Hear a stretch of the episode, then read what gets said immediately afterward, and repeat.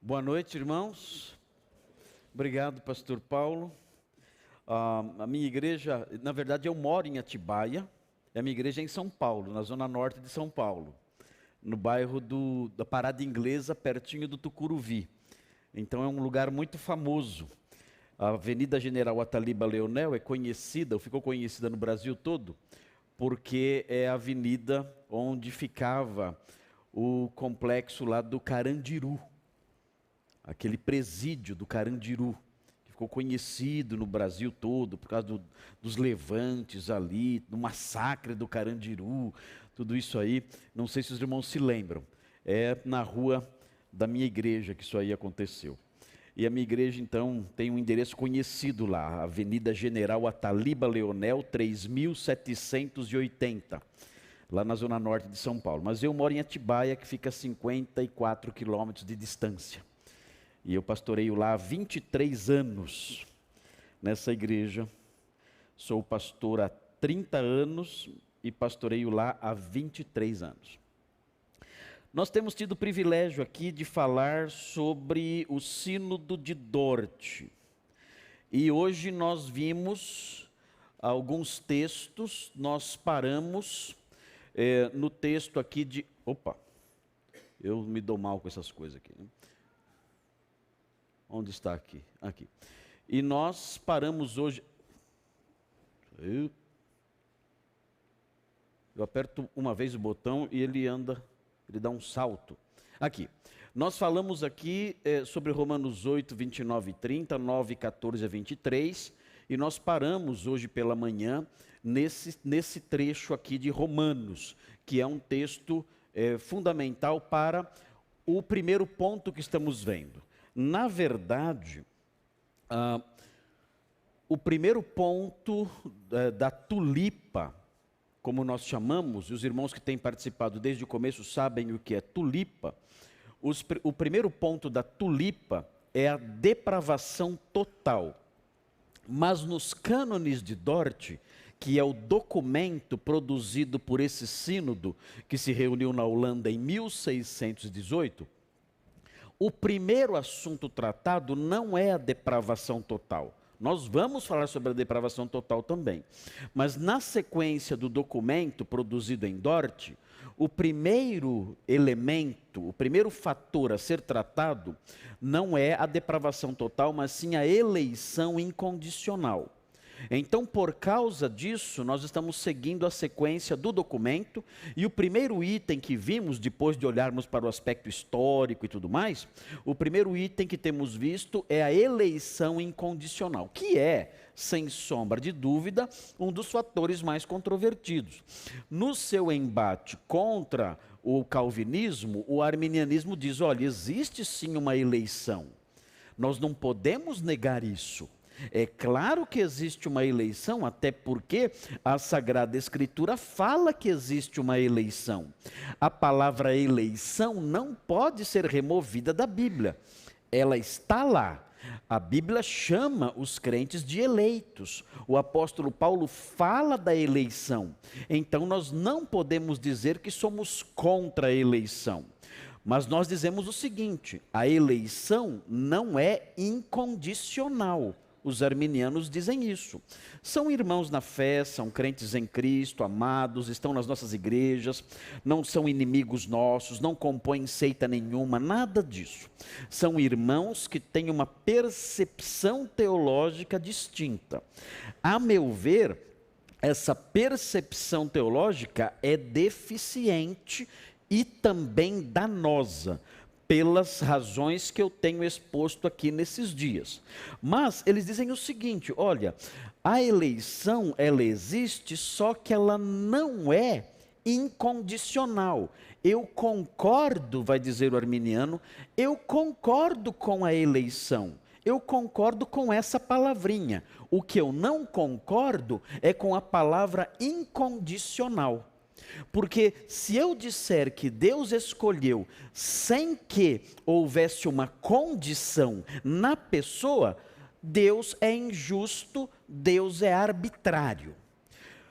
Ah, nós respondemos hoje essas questões falando sobre Romanos, Romanos 9, 14 a 23, que, que levanta exatamente essa questão, a injustiça da parte de Deus, e o autor, o apóstolo Paulo, responde com a negação mais forte do grego koine, que é a expressão me genoito, traduzido no nosso português para de jeito nenhum ou de modo nenhum, é assim que traduziram para o português, para expressar a ideia de uma negação absoluta e completa e enfática. E vimos o apóstolo Paulo respondendo que, é, explicitamente essa questão da injustiça de Deus, da eventual injustiça de Deus no caso da eleição. Então nós olhamos para o arminiano e dizemos, mas é, como então você enxerga a eleição? Se ela não é incondicional, como ela é? Então o arminiano responde: olha, Deus escolheu porque ele previu algo de positivo na pessoa. Ele previu que a pessoa, quando fosse evangelizada, creria. E então, quando ele viu, quando ele previu, quando ele anteviu, por sua presciência, ele previu que a pessoa creria, então ele a escolheu. Então a escolha dependeu da, da resposta que a pessoa daria à, à pregação, resposta essa que Deus conheceu de antemão por causa da sua presciência. Então, quando Deus olhou no corredor da história, ele percebeu que algumas pessoas ao ouvir o evangelho, iriam crer. Então ele as escolheu.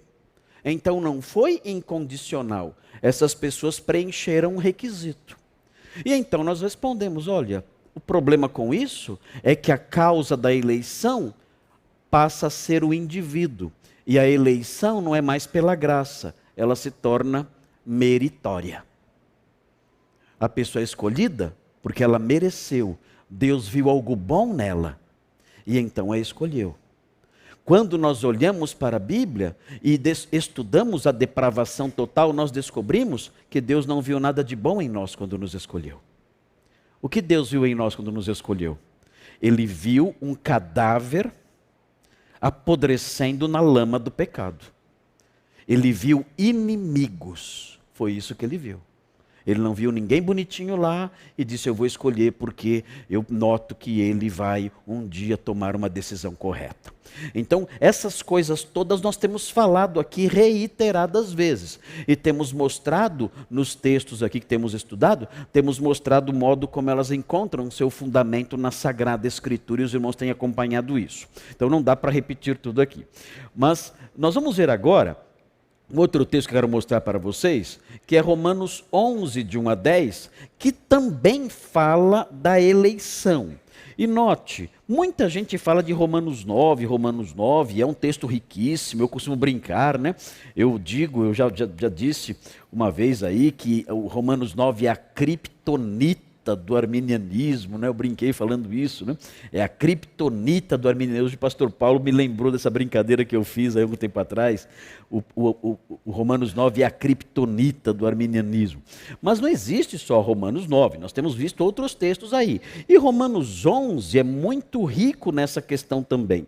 Veja Romanos 11, versículos 1 a 10. Note o que diz o texto aqui no trato de Deus com Israel. Israel convertido e Israel incrédulo. Veja qual é a razão de haver aí um Israel convertido e um Israel incrédulo. Diz assim o texto de Romanos, preste atenção, você vai ver a eleição em operação aqui.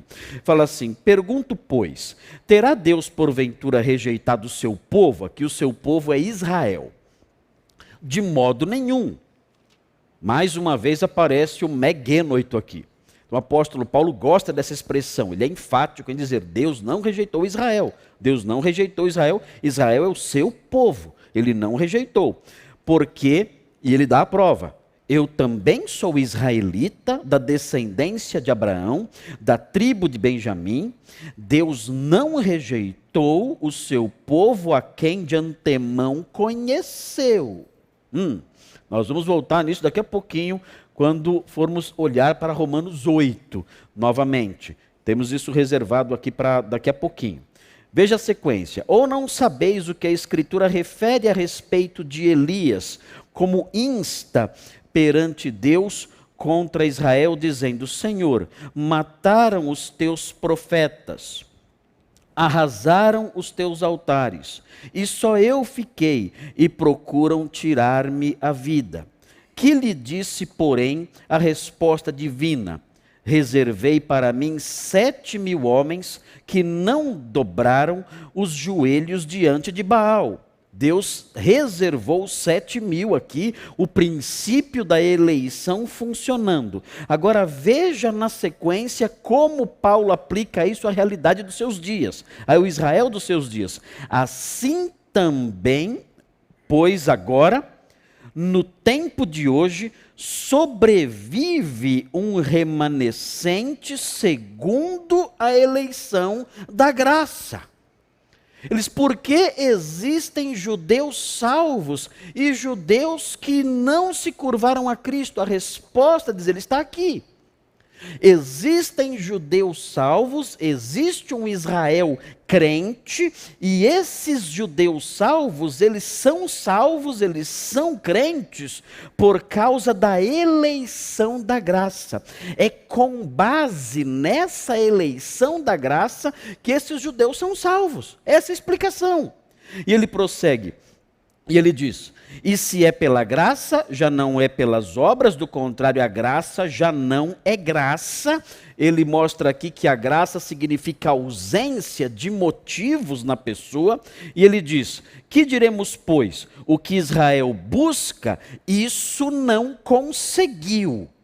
O que Israel busca que não conseguiu? A redenção, a salvação, a justificação, que é o tema de Romanos. Até aqui tudo bem, mas a eleição alcançou. O, o, a, a busca da justificação, a busca da redenção, ela foi, ela conseguiu ser alcançada, a redenção conseguiu ser aplicada por causa da eleição. Deus escolheu ali um grupo de judeus e os salvou. Agora veja no versículo o que aconteceu com os demais para piorar a situação. Veja o que diz o texto. Olhe aí na sua Bíblia e veja. A eleição alcançou essa redenção, por meio da eleição, um grupo foi redimido, e o que aconteceu com os demais judeus? Terrível, né? Você está vendo aí? O texto diz o quê? Os demais foram endurecidos. E aí então surge de, novamente na cabeça da gente a pergunta do capítulo 9: há injustiça da parte de Deus? Resposta: me genoito. Vocês têm que aprender a falar essa, palavra, essa expressão, até para conversar com os adolescentes de vez em quando. Né? Até para conversar com seu filho adolescente. Pai, eu posso? Me genoito.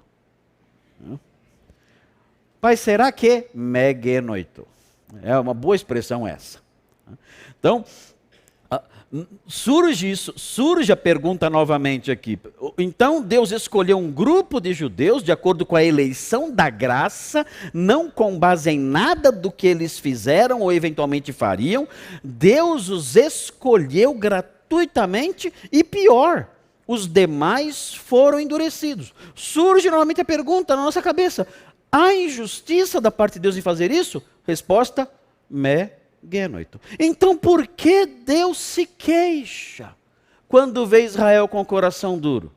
Qual é a resposta de Paulo? Já vimos hoje. De que se queixa ele ainda?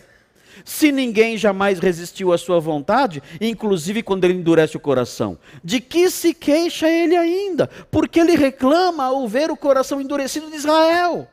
Resposta de Paulo. Lembram? Quem estava hoje cedo? Quem és tu, ó homem, para discutires com Deus? Acabou. Acabou. Selou, como dizem os jovens, né? Lacrou. Lacrou. É assim que os jovens falam, né? Eu não, eu não sei direito o que significa, né? Mas é isso que ele fez. Foi isso que ele fez. Lacrou. Ele não respondeu, Ele não respondeu e mandou você parar de perguntar. Ele não deu a resposta e censurou a formulação da pergunta. Ou seja, não pergunte isso. Porque perguntar isso é discutir com Deus e não aceitar os seus atos soberanos pelo fato de você não entender a mente dele. Você é uma criatura, mantenha-se no seu lugar e não discuta com Deus. Se ele quis fazer um vaso para, para honra e um vaso para desonra, ele é o oleiro, você é o barro, e o, e o, e o, e o vaso não pode discutir com o oleiro. E ponto final. É essa a resposta de Paulo. Isso, se fosse colocado em prática, fecharia o debate arminianismo e calvinismo. Bastaria simplesmente dizer: olha, ah, não há injustiça da parte de Deus, segundo o texto, e segundo lugar, nós não podemos questionar a sua soberania nesse campo. Muito bem. Veja primeiro aos Coríntios 1, 26 a 29. É um outro texto, agora sai um pouco de Romanos, Romanos é contundente, Romanos é pesado, Romanos faz com que nós nos, nos, recolhamos na nossa insignificância como criaturas e fala para nós não perguntarmos certas coisas. Então não posso nem perguntar, é, de acordo com o apóstolo Paulo aqui, não pode nem perguntar, porque pode acontecer dessa pergunta ser um ato de inconformismo e de rebelião. Eu não aceito o que Deus faz. E a grande, a grande realidade é que, na maioria das vezes, quando nós fazemos essa pergunta, ah, então por que Deus condena as pessoas então? Do que, por que ele se queixa quando alguém tem o coração duro? Quando nós fazemos essa pergunta, geralmente não estamos fazendo essa pergunta para aprender. Geralmente estamos fazendo essa pergunta inconformados com essa doutrina. E é isso que deve parar. Nós não podemos fazer essa pergunta inconformados, revoltados com a doutrina. Temos que ficar quietos dizendo: olha, Deus é Deus, eu sou criatura, eu não posso prosseguir nesses questionamentos eh, que expressam inconformismo com a sua vontade. Mas saindo um pouco desse clima, saindo um pouco desse clima de debate de Romanos, porque Romanos, como eu, eu disse para vocês hoje, em Romanos o apóstolo Paulo cria um interlocutor imaginário e discute com ele. Tu, porém, dirás. É um interlocutor imaginário. Ele está discutindo. Então, Romanos tem essa dinâmica de, de, pergunta, questionamento, resposta e tudo mais. Então, nós vimos isso aí. O apóstolo Paulo fecha desse jeito. Ele é pesado, ele dá uma bronca, ele manda ficar quieto. E a gente segue em frente aí, tentando engolir essa doutrina e dormir bem de noite. Né? Vamos tentar dormir com isso, fazer o quê? Não tem jeito, que opção que a gente tem? Né? Tem que, como diz uma senhora da minha igreja, temos que dormir com esse barulho. Né? Não tem jeito. Eu fiquei sem dormir muito tempo. Quando eu comecei a ter contato com, a, com a, a, as doutrinas da graça, eu fiquei sem dormir muito tempo. Porque essas coisas geravam perguntas as mais diversas na minha cabeça. Essa questão da, da injustiça de Deus, de Deus ser injusto. Por que Deus escolhe um e não, não escolhe o outro? Porque e pior, porque ele endurece um coração e amolece o outro, sem que a pessoa seja diferente. É, sendo que o grau de rebeldia de todos é igual. Isso ficava balançando na minha cabeça. Até que eu aprendi, um professor que era colega meu, mais experiente, mais velho, ele falou para mim: calma, calma, porque eu já passei por isso. Quando, quando a gente está amadurecendo a nossa teologia, nós passamos por essas crises emocionais. Isso é normal. Isso não é pecado. Passar por essas crises emocionais, por esses questionamentos perturbadores, é normal quando estamos amadurecendo na nossa teologia. Todo crescimento, ele traz crises. Olhe para um adolescente. Ele está crescendo, ele tem uma série de questões. É difícil lidar, às vezes, com, com uh, o adolescente, porque ele, ele está tendo contato com realidades que na infância ele não teve. E ele, e ele tem dificuldades com isso, questionamentos, inconformismos, até porque o mundo é assim, porque a vida é assim, porque os adultos são assim, porque as coisas são assim. E ele sofre com isso, adolescente sofre com isso. Eu, na minha adolescência teológica, eu sofri também. O Senhor, eu não estou entendendo, isso não faz sentido, não está fechando, não está fechando isso tudo. Até que esse professor mais experiente disse para mim, Marcos, isso é normal, você tem que aprender que a teologia tem essas questões e elas são insolúveis. E a resposta de Deus para nós é: fique quieto e confie. Fique quieto e aprenda. Deus é bom e justo em tudo que ele faz, ainda que eu não entenda. Ainda que eu não entenda, Deus é bom e Deus é justo. Pode não fazer sentido as informações que você recebe, mas não se esqueça disso, ele é bom e ele é justo. E esse professor disse para mim: Isso também é viver pela fé. Eu achei fantástico quando ele disse isso para mim. Quando ele disse isso para mim, ele falou assim: olha, isso significa que a sua teologia, ela, ela, ela tem que ser baseada na fé na Escritura e não na compreensão racional das coisas. E essa é uma forma também de viver pela fé. Quando ele disse isso, para mim se abriu um mundo novo. Agora estou entendendo a dimensão dessa ideia de viver pela fé. Eu tenho que viver pela fé em meio aos problemas da vida e tenho que viver pela fé em meio aos problemas teológicos. Eu não tenho que viver pela fé somente em meio aos problemas da vida, mas também viver pela fé em meio aos problemas teológicos. Creia, Deus é bom, justo, santo. Tudo que ele faz é reto é correto, é proveitoso, é expressão de amor, de justiça, de santidade, tudo, mesmo que você não compreenda isso. E então eu apaziguei meu coração e segui em frente. Então eu agradeço a Deus pela vida do meu professor, professor Estevan Kirchner, né? professor Estevan Kirchner, um grande teólogo, homem de Deus. Um, é, é o que acontecia, eu me lembro, as minhas filhas, quando eu levava as minhas filhas no médico, que estavam doentes. Eu vivia dizendo para elas: Eu te amo do tamanho do céu. É assim que eu falava com as minhas filhas. Eu brincava com elas, eram pequenininhas, hoje elas são moças já. Ainda falo isso às vezes, ainda falo isso às vezes para elas. Eu dizia: Eu amo você do tamanho do céu. Mas eu falava: Eu amo você do tamanho de um elefante. Ela falava: Não, pai, não é não. Você me ama do tamanho do céu.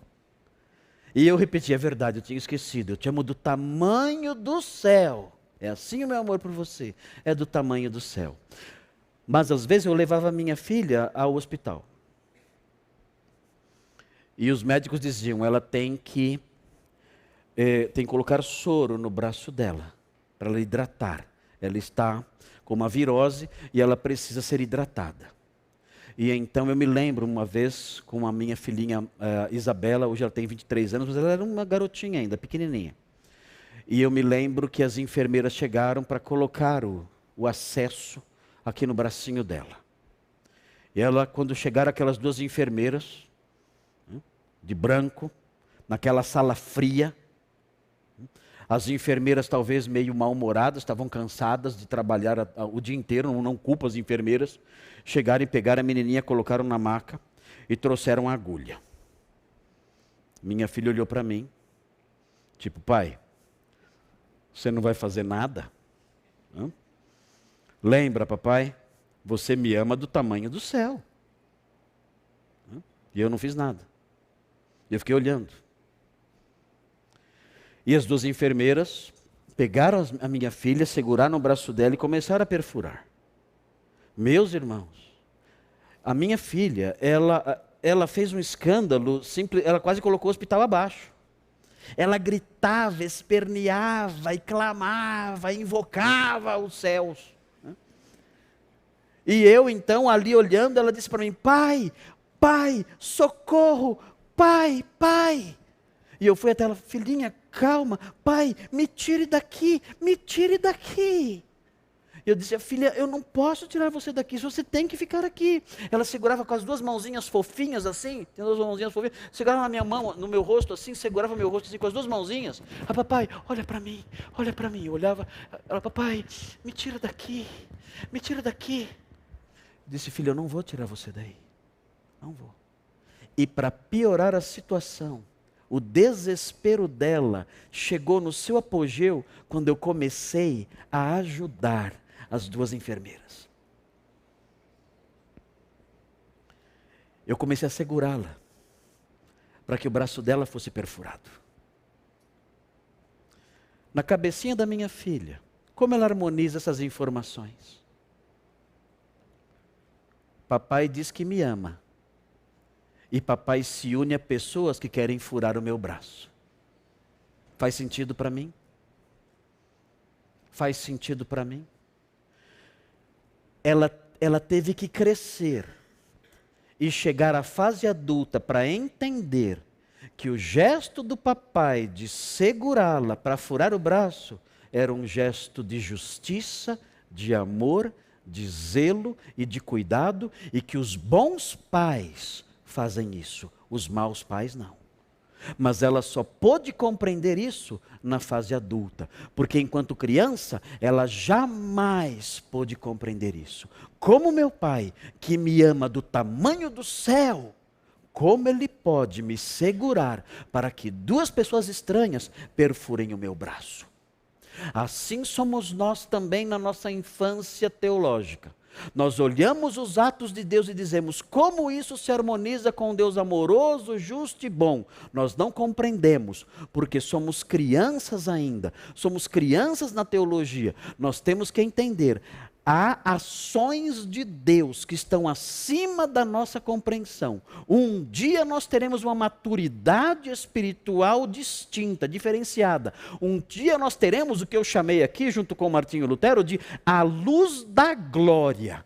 E então eu compreenderei coisas que eu não sou capaz de entender agora. Por enquanto, o meu dever é apenas olhar para essas coisas e ouvir a orientação de Paulo. Quem és tu para discutir isso com Deus. Não discuta com Ele. Creia. Deus é santo, justo e bom em tudo que faz, ainda que você não compreenda as suas ações, como a minha filhinha não compreendia o meu amor ao segurá-la para tomar uma injeção no braço. Vamos olhar agora 1 Coríntios 1, 26 a 29. Veja o que diz esse texto. Esse texto é interessante também. Saindo agora um pouquinho desse ambiente aí do apóstolo Paulo de debates e discussões e tudo mais. Veja aqui o que o apóstolo Paulo escreve aos Coríntios no capítulo 1, 26 a 29, quando nós encontramos também um outro princípio da eleição. Veja que interessante isso. Nós temos aprendido uma teologia da eleição. Aprendemos que os eleitos são inenganáveis, uma palavra que não existe, eu acho, mas eu inventei para poder ensinar vocês hoje. Aí os eleitos não podem ser enganados. Os eleitos são fatores de neutralização do juízo de Deus sobre o mundo. Aprendemos isso hoje também. E outras coisas aprendemos hoje acerca dos eleitos. Aqui existe uma lição curiosa. Veja 1 Coríntios 1, 26 a 29. O texto diz assim: Irmãos, reparai na vossa vocação. Note, o apóstolo Paulo, quando fala sobre vocação, ele fala sobre um chamado que teve uma resposta positiva. Nós somos, somos considerados no Novo Testamento, pelos escritores do Novo Testamento, como pessoas que foram eleitas, pessoas que foram santificadas, e também somos chamados de chamados. Desculpe a a, redundância aí, mas nós somos chamados de chamados.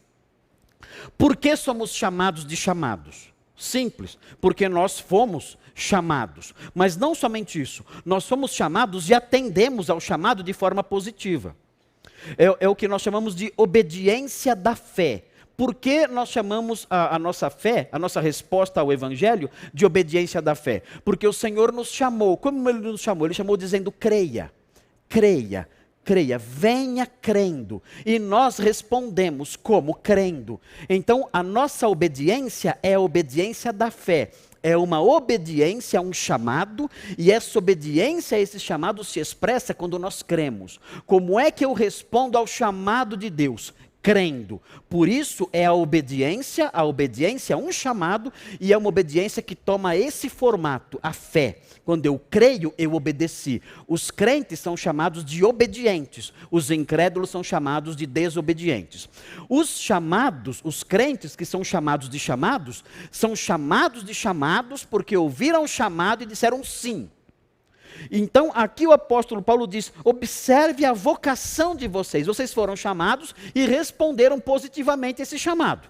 Agora veja a sequência. Visto que não foram chamados muitos sábios segundo a carne, ele diz. Olha que interessante. Aqui o apóstolo Paulo fala de um modo de agir de Deus na eleição. Aqui, a princípio, está falando da vocação.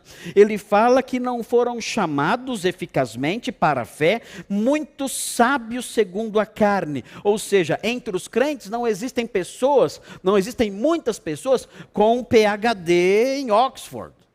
Temos alguns, mas não muitos. Veja a sequência: nem muitos poderosos. Nós não temos entre os crentes muitas autoridades civis, presidentes, reis, governadores. Nós não temos. Gostaríamos até que, que tivéssemos muitos, mas Deus não quis assim. Deus não chamou muitos poderosos. Nós temos, sabemos, existem governantes, existem eh, autoridades políticas, grandes homens que são crentes, mas são poucos. Deus quis assim. Por que ele não chamou os poderosos? Ele vai explicar na sequência aqui, veja o texto. Nem muitos de nobre nascimento. Note, Deus não chamou muitas pessoas ricas. Nós temos pessoas ricas entre os crentes, muitas, não muitas, mas temos. Na minha igreja, eu acho que tem. É, tem eu. Um, ricos na minha igreja, talvez tenhamos duas pessoas, talvez, que eu pudesse dizer, essa pessoa é uma pessoa rica, talvez. Não sei. São poucos. A minha igreja é pequena, temos 190 membros mais ou menos. Aqui na igreja de vocês deve ter muitos ricos. Não, pastor? Não? Ok, então confirma o texto aqui. Né? Então confirma o texto aqui. Não se assuste, não se assuste, é normal. É assim. Deus não chamou muitos nobres, muitas pessoas de nobre nascimento. É assim que funciona. Deus quis agir assim. Veja na sequência. Deus escolheu, agora isso aqui é para fazer com que você seja mais humilde. Veja por que Deus escolheu você. Deus escolheu as coisas loucas do mundo. Deus escolheu você porque você é louco. Então baixa a bola. Tá? Não seja orgulhoso. Ah, Deus me chamou. Ah, é? Vai ver quem ele chama. Ele só chama encrenca, só chama traste. Tá? Só chama o que a ralé, é isso que ele chama. Então não não fique muito orgulhosão não, porque ele decidiu chamar o pessoal lá do, do, do, do da, da, sarjeta mesmo. Tá? Então não, abaixa a bola aí. Veja na sequência. Ele escolheu as coisas fracas do mundo. Por quê? Para envergonhar as fortes. Ele tinha um propósito nisso. Veja a eleição de Deus operando aqui. Deus escolheu as pessoas. Existe aqui uma teologia da eleição. E um dos objetivos da eleição é humilhar os fortes. Um dos objetivos da eleição é humilhar os poderosos. Um dos objetivos da eleição é humilhar os sábios deste mundo, os grandes filósofos, os grandes doutores. Um dos objetivos da eleição é humilhar essas pessoas e mostrar: olha, a verdadeira sabedoria Deus deu aos fracos, aos loucos, aos pobres, aos iletrados. Deus faz isso para humilhar a grandeza dos homens. Deus usa a eleição para fazer isso, de modo que nós encontramos muitas vezes uma senhorinha que nunca pisou numa escola e ela é capaz de compreender as grandezas de Deus pela ação do Espírito Santo nela. E um homem que tem três diplomas ali de Oxford, Cambridge, ou sei lá mais o que, não consegue entender nem Gênesis 1, 1. Nada. Por que Deus faz isso? O texto mostra, porque Deus quis humilhar as coisas, deste, as, os fortes deste mundo. Deus quis envergonhar as coisas fortes ou as pessoas fortes deste mundo. 28. E Deus escolheu as coisas humildes do mundo.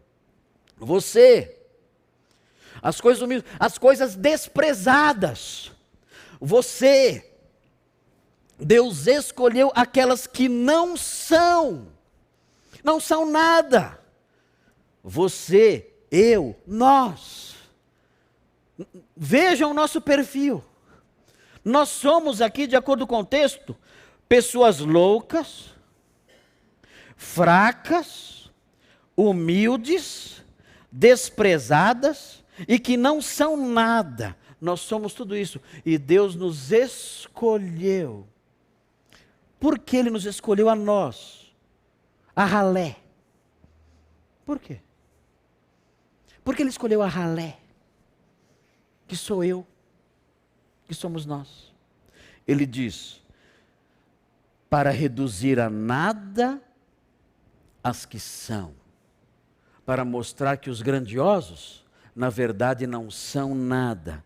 E 29, a fim de que ninguém se vanglorie na presença de Deus. O, o ato da eleição de Deus, a atuação de Deus na dinâmica da eleição, o modo como Deus administra a eleição é esse. Ele escolhe quem ele quer. Nós vemos isso aqui. Ele escolhe quem ele quer. E ele tomou uma decisão. Eu vou escolher poucos ricos. E vou escolher poucos de nobre nascimento. E vou escolher poucos doutores. Por outro lado, vou escolher muitos é, é, loucos e vou escolher muitos pobres e muitos humildes, porque eu tenho um propósito com a eleição. E esse propósito é mostrar que a grandeza verdadeira vem de mim e não das conquistas dessas pessoas. Notem como a eleição é útil para nos colocar no nosso devido lugar. Quando nós olhamos para a teologia da eleição, isso gera humildade em nós. Não é uma teologia meramente cerebral. Ah, estudei o sínodo de Dort. Agora eu conheço os cinco pontos da tulipa. Ah, eu agora sei responder as questões teológicas difíceis. Ok, isso é bom. Mas a, a teologia da eleição não existe só para isso. A teologia da eleição existe para nos colocar no nosso devido lugar e dizermos: Senhor, obrigado, porque eu era louco, tolo, fraco, ignorante, eu não era nada. E exatamente sendo assim, o Senhor me escolheu para humilhar através de mim, da minha pequenez, a grandeza dos supostos poderosos. Então é muito lindo isso na teologia da eleição. E nós percebemos essas coisas. Isso não pode ser nublado por ataques contra uma doutrina santa como essa. Essa doutrina é santíssima. Nós, no, nos, nas nossas discussões eventuais com os arminianos, isso tudo, às vezes, às vezes se direciona para um lado que não é correto. Nós percebemos ah, ah, blasfêmias até nesse campo. Atacando a sã doutrina e dizendo que é do diabo. Eu já vi coisas, eu já escutei coisas desse nível, dizendo: olha, essa doutrina da eleição é uma doutrina do diabo. Dizem isso. Meu Senhor, meu, meu, olha, coloque, coloque guardas na sua boca. Reflita sobre essas coisas. E seja cuidadoso com temor e tremor. Porque quando nós estudamos os contornos exatos dessa teologia que estamos expondo aqui, defendendo e divulgando aí pelo Brasil afora, em vários lugares, quando fazemos isso, nós estamos, nós estamos criando uma mentalidade que tem por propósito a glorificação do nome de Deus acima de tudo. E a criação de uma postura humilde no coração das pessoas que foram eleitas, sabendo, olha, a minha dignidade, a, o meu conhecimento, o meu entendimento não vem de mim. Tudo isso é ação de Deus que, por sua graça, sem mérito nenhum, me escolheu. E eu louvo a Deus por isso. Bem, nós temos também o um texto clássico de Efésios 1, 4 e 5 e 11. Vamos olhar rapidinho nesse texto. Pastor Paulo, vai ter que ter outro seminário. Lamento informar. Ou então vamos ter que chegar até segunda-feira aqui. Vamos ter que ir embora. Segunda, terça, quarta. Mas tudo isso é enriquecimento para a nossa vida. Nós estamos aprendendo a palavra de Deus, é alimento para nós. Nós temos que amadurecer teologicamente. Nós não podemos ficar no beabá eh, teológico e doutrinário. Temos que amadurecer no rumo dessas coisas. São coisas maravilhosas, temos que conhecê-las e, e elas devem mudar a nossa vida. Veja o que diz Efésios 1, 4 e 5. Fala assim, Efésios 1, 4 e 5 assim como nos escolheu nele, em Cristo. Veja o tempo da eleição, antes da fundação do mundo, para sermos santos e repreensíveis perante Ele. Veja aqui o tempo da eleição. A eleição aconteceu antes da fundação do mundo. Certa vez perguntaram para mim, pastor Marcos, será que eu vou ser eleito um dia? Quem será que vai ser eleito? As pessoas eleitas já foram eleitas. Deus não está escolhendo mais ninguém. Deus não está agora no processo de escolher pessoas. Esse processo já terminou antes da fundação do mundo.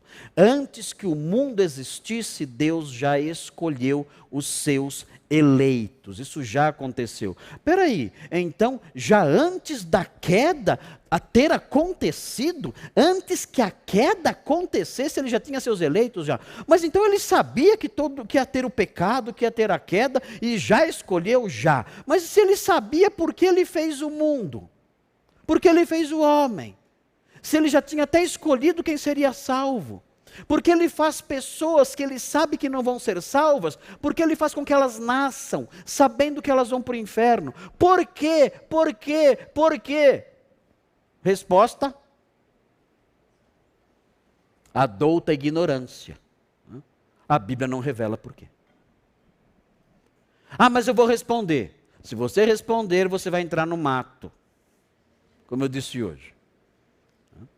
Como eu disse hoje cedo você, a estrada acabou. A estrada da revelação não entra nessas questões. A estrada da revelação é essa aqui. Ela não entra nessas questões. Por que Deus, então, se ele já tinha até escolhido quem seria salvo? O que mostra que o pecado entraria. Porque Deus, que já, já tinha escolhido antes de fundar o mundo, ele já tinha escolhido quem seria salvo, porque ele criou o homem. Porque ele colocou o homem à prova, sabendo que o homem iria cair. Porque ele fez tudo o que fez, sabendo que salvaria apenas um grupo. Por quê? E a nossa resposta é: não sabemos a mente dele está acima da nossa. E nós não conseguimos alcançar isso. Não conseguimos. Nós temos, nós temos a luz da razão, e pela luz da razão nós não conseguimos chegar nisso. E temos a luz da revelação. Quando acendemos a lanterna da revelação, descobrimos que a lanterna da revelação não lança luz sobre esse assunto. Então o que nós fazemos? Nada. Pare de andar. A estradinha da revelação chega até aqui. E se eu quiser andar um pouco mais? Aí é por sua conta. Eu não, eu não andaria. Eu não andaria quando a estrada da revelação acaba, eu não continuo. Se alguém pergunta para mim, e muitas pessoas perguntam, muitas pessoas perguntam para mim, pastor, então por que? Eu digo, eu não sei, eu não vou responder. Onde Deus se cala, eu me calo também. Não vou prosseguir. Um, uma grande lição teológica é essa. As minhas três filhas eram pequenas, desculpem falar sobre elas mais uma vez aqui. E eu disse a elas uma vez: Você sabia, vocês sabiam, que Deus vê todas as coisas? E as três responderam em coro: Claro, pai. Quem não sabe? Diz, ok. Mas vocês sabiam que ele vê todas as coisas e ele não tem olhos? Não tem?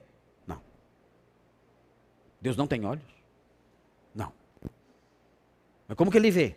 Não sei. Próxima pergunta. Vocês sabiam que Deus ouve todas as coisas? Claro que a gente sabe, Deus ouve tudo. Ok. Vocês sabiam que Ele ouve todas as coisas e Ele não tem orelhas? Deus não tem orelhas? Não. Como é que ele ouve tudo? Não sei. E saí do quarto. E fui embora. E nunca mais voltei. E um grande silêncio caiu sobre o quarto. Silêncio tumular sobre o quarto. A cabecinha delas, dava para ouvir a engrenagem. Clic, clic, clic, clic. Dá para escutar. Eu fiz isso por acaso, por, por, por querer, sabe por quê? O objetivo era o seguinte: eu quero que elas entendam que não dá para entender Deus. Essa é a maior lição que elas podem entender em teologia.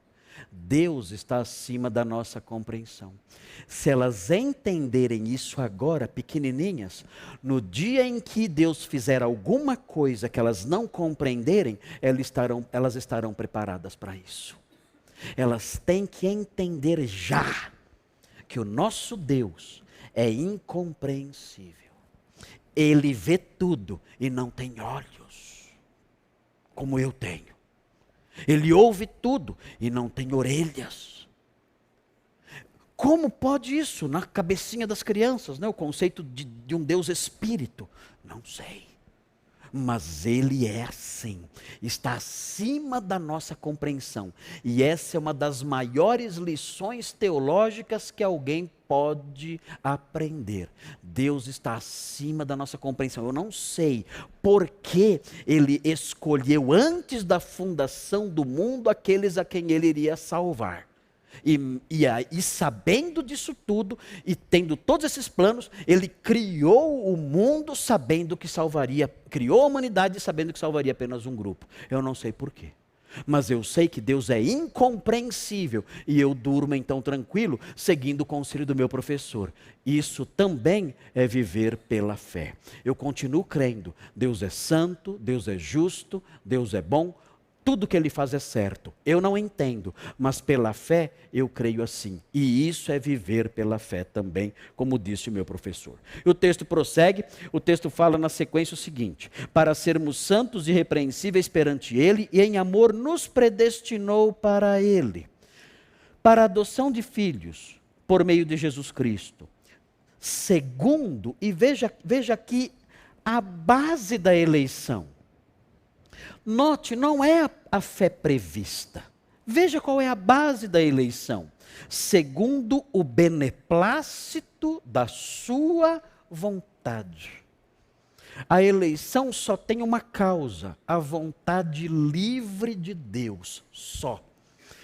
Ele nos escolheu porque ele quis. Ele não viu nada. Ele agiu com base apenas no seu querer. Ah, isso é arbitrário. Ele é Deus, ele não tem que pedir licenças a ninguém. Ele é Deus. Se você quiser chamar isso de arbitrariedade, chame de arbitrariedade. Fique à vontade. Chame de arbitrariedade. Ele é Deus, ele não tem que consultar ninguém e não deve ser julgado por nós. Os atos de Deus não estão aí para que nós os julguemos. É Ele quem nos julga, não nós a Ele. E o texto prossegue: Isso aconteceu para louvor da glória da Sua graça, que Ele nos concedeu gratuitamente no amado. A eleição tem um objetivo: a glória da graça de Deus. Veja o versículo 11 também, que trata desse assunto. Esse versículo diz: Nele, no qual também fomos feitos herança, predestinados segundo o propósito daquele que faz todas as coisas segundo o conselho da sua vontade. Deus faz tudo do jeito que ele quer. Esse é o Deus da Bíblia. Não é muito democrático, lamento, mas é o, o Deus verdadeiro é assim. Ah, mas ele é muito. Não, só ele manda? É, só, só ele manda. É, ele faz o que ele quer, então? Faz o que ele quer. Mas isso, é, ele faz o que ele quer, como quer, do jeito que quer. Ele quer matar, ele mata. Ele quer dar vida, ele dá. Ele faz qualquer coisa, livremente. E tudo que ele faz, tudo, é santo, justo e bom. Tudo. Não entendo. Bem-vindo à teologia da Sagrada Escritura. Ela é assim. Tem a teologia cor-de-rosa, fofinha. Tem a teologia do coelhinho. Né? Tem a teologia da Disney. Né? Tudo bonitinho, Deus ama todo mundo, venha para Jesus, dê uma chance para Jesus. Tem a teologia da princesinha. Tem a, como chamam as princesinhas? Tem, a, tem a, a, teologia da Cinderela, da Branca de Neve. Né? Tem essa teologiazinha, do esquilinho que dança, tem essa aí. Essa teologia é gostosa, ela é fofinha. É a teologia fofinha, do coelhinho cor-de-rosa. É linda. Mas a teologia dos homens de Deus, a teologia do crente maduro, a teologia do crente que vive pela fé, que, que se mergulha na palavra e, e, e, e curva o seu coração e a sua mente com branda docilidade aquilo que Deus revela, não é assim. Ela não é cor-de-rosa, ela não tem fundo musical da Disney, ela não tem. Ela é muitas vezes uma teologia dura e amarga. Dura e amarga. Mas ela é, ela é libertadora e curadora. Ela faz com que os homens amadureçam, faz com que os crentes sejam sérios, faz com que os crentes sejam gratos. Eles olham para isso e falam: Meu Senhor, a sua grandeza é insondável. A sua grandeza não, não dá. Não dá. É, é, maravilhoso demais para mim. É Agostinho, é Agostinho diante do abismo da cruz. Ele para na beira do abismo. Ele para na beira do abismo da cruz e diz: é profundo demais para mim. Eu não consigo compreender isso. A grandeza desse abismo de graça a grandeza desse abismo insondável, os mistérios da sua mente, a da sua mente insondável, infinita, mais alta, elevada mais que o céu, que o céu não pode conter. Eu me curvo diante dela. Eu me curvo, eu me prostro diante dela. Senhor, obrigado Obrigado por sua imensa grandeza, porque minha, o Senhor não cabe na minha mente, o Senhor não cabe nesse cérebro aqui. O Senhor é infinito, grande demais. E o Senhor, nessa imensa grandeza, um dia o Senhor veio e quebrou meu coração podre, sujo, duro. O Senhor quebrou e me trouxe para o seu aprisco. Senhor, obrigado, te louvo para sempre. Eu vou passar a eternidade, toda a eternidade, dizendo obrigado, obrigado, obrigado. Obrigado, obrigado. É, essa é a resposta que o homem dá à teologia séria. A teologia do que é insondável. A teologia do abismo. A teologia da imensidão. Essa é a resposta que o homem dá a ela. É uma resposta humilde, de quebrantamento, de gratidão eternos. E é isso que temos que aprender quando nos deparamos com coisas tão grandiosas como essa. Não adianta. Nós estamos lidando com coisas muito acima da nossa compreensão. E isso deve ser, temos que compreender isso e aceitar isso. Irineu de Leão, grande Irineu de Leão, ele disse o seguinte: Eu não sei quantos fios de cabelo existe, existem na minha cabeça. Eu não sei. Então pensem bem, pensem comigo.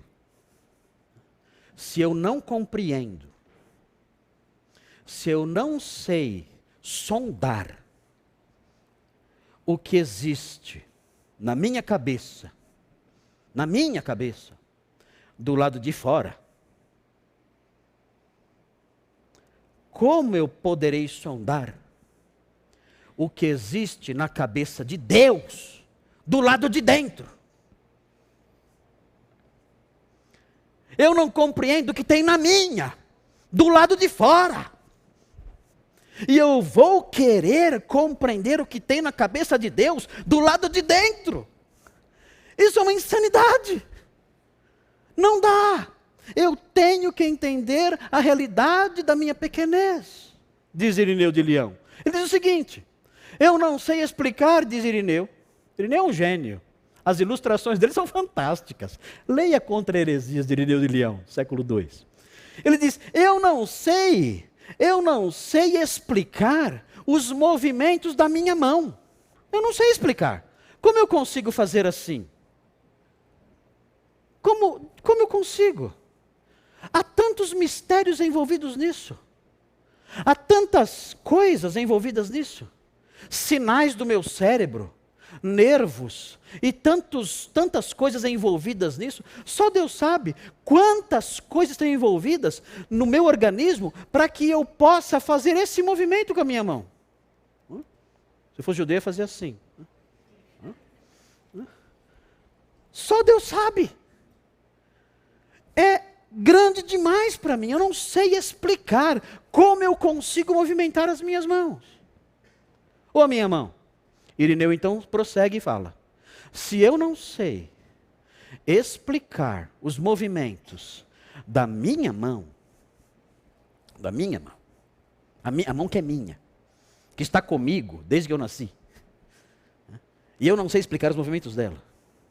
Se eu não sei entrar nos mistérios e desvendar os mistérios dos movimentos da minha mão, será que eu sou capaz de desvendar os mistérios dos movimentos da mão de Deus? Meu Senhor, perdoa-nos, perdoa-nos, perdoa-nos. Eu, eu tenho falado de coisas que são grandiosas demais para mim, disse Jó. Eu que sou pó e cinza. Tenho falado de coisas que são grandiosas demais para mim. O Senhor está no seu santo templo. Ele é grande, poderoso e reina soberano. Cale-se diante dele toda a terra. A sua mente é insondável. Os seus atos são grandiosos demais todos santos e justos, marcados por uma sabedoria que o céu não pode conter. Eu não posso julgá-lo, eu devo olhá-lo, observá-lo, me curvar, como Agostinho, diante do abismo da cruz e dizer: Senhor, eu te louvo. Obrigado por sua grandeza e porque na sua grandeza o Senhor estendeu sua misericórdia até mim. É esse é o crente de verdade. Ele nos ajude nisso, irmãos. Que ele nos ajude nisso. Vamos mais um texto. Estão cansados? Não? Ok. Vocês são excelente, excelentes ouvintes. A minha igreja me ouve por uma hora e vinte, pastor Paulo. E eles prestam atenção ou fingem muito bem. Hã? Acho que 23 anos desenvolveram algumas técnicas, né? De, de ficar fingindo estar prestando atenção, né? coloca alguma coisa nos olhos ali, não sei. Né? Mas estão lá ouvindo o pastor Marcos há todos esses anos aí. Tiago 2,5, rapidinho, porque o nosso tempo aqui está chegando já às 9 horas e temos que fazer a nossa pausa. E os irmãos têm sido maravilhosos na participação, ah, têm sido atentos e, e, isso nos estimula bastante. Louvado seja Deus por essa igreja maravilhosa, tem causado um impacto tão grande no Brasil, que continue assim. Tiago 2,5. Tiago 2,5 diz assim. É a mesma toada de 1 Coríntios, né? Olha só. Ouvi, meus amados irmãos, não escolheu Deus os que para o mundo são pobres? Novamente a teologia da eleição, fazendo com que as pessoas é, cultivem humildade no coração. Esse é, um dos, esse é um dos objetivos da teologia da eleição. A teologia da eleição não pode ser só cerebral, ela tem que mudar a minha vida. O texto diz que Deus escolheu os que para o mundo são pobres, para serem ricos e herdeiros, ricos em fé e herdeiros do reino que ele prometeu aos que o amam. Veja um propósito final da eleição. Ele escolheu, na sua maioria, os pobres. Isso aqui é um tapa na cara da teologia da prosperidade. Tudo da prosperidade fala que Deus, é, a riqueza é evidência da aprovação de Deus. Isso aqui é, um, é uma bolacha. Quando eu era pequeno falava isso, né? Bolacha é um tapa na cara. Os mais velhos lembram disso. Né? Isso aqui é uma bolacha. Né? É um tapão na orelha do teólogo da prosperidade. Mostrando aqui a, o, favor de Deus em relação aos pobres. Ele fala: a eleição, ela, ela se direcionou, Deus administrou a eleição de tal forma que ele escolheu, na sua maioria, os pobres. Ele fez isso e ele mostra qual é o propósito final da eleição. Ele escolheu os pobres para serem ricos em fé. A eleição tem esse objetivo, fazer o, eleito, ele vai ser rico em fé e a eleição tem o propósito também de fazer com que o eleito se torne um herdeiro do reino. Então, para o que eu fui eleito? Eu fui eleito para ser um tesouro de fé. e para ser um herdeiro do reino. Esse é o alvo final da eleição. E nós temos Apocalipse 17, 8. E vamos parar depois de Apocalipse. Chegou em Apocalipse, acabou. Apocalipse 17, versículo 8. Veja o que diz esse texto. Diz assim: A besta que viste. Eu não gosto da tradução. A besta.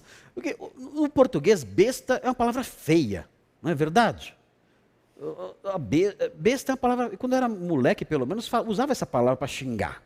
Né? Ah, você é uma besta. É feio isso aqui. Né? Então não é uma boa tradução, não gosto da tradução a besta que viste. Eu participei de uma equipe de tradução da Bíblia, mas eu não lembro, eu não lembro como foi que nós traduzimos esse, essa palavra. Eu, eu prefiro aqui a fera. A fera. Não a besta. A fera. É mais bonito. Né? E dá mais medo também. Né? Que a besta fala, isso aqui é um bobão. Né? A besta. Não. Não é. Não é. Isso aqui não é uma besta quadrada, isso aqui não é um bobão. Né? Isso aqui é uma fera. A tradução deve gerar em nós um certo receio. É uma fera, é um monstro, é um monstro.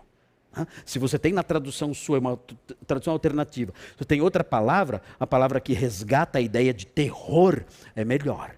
Né? Aqui a ideia é essa, é uma fera, é um monstro. Então o texto diz: a fera que viste era e não é.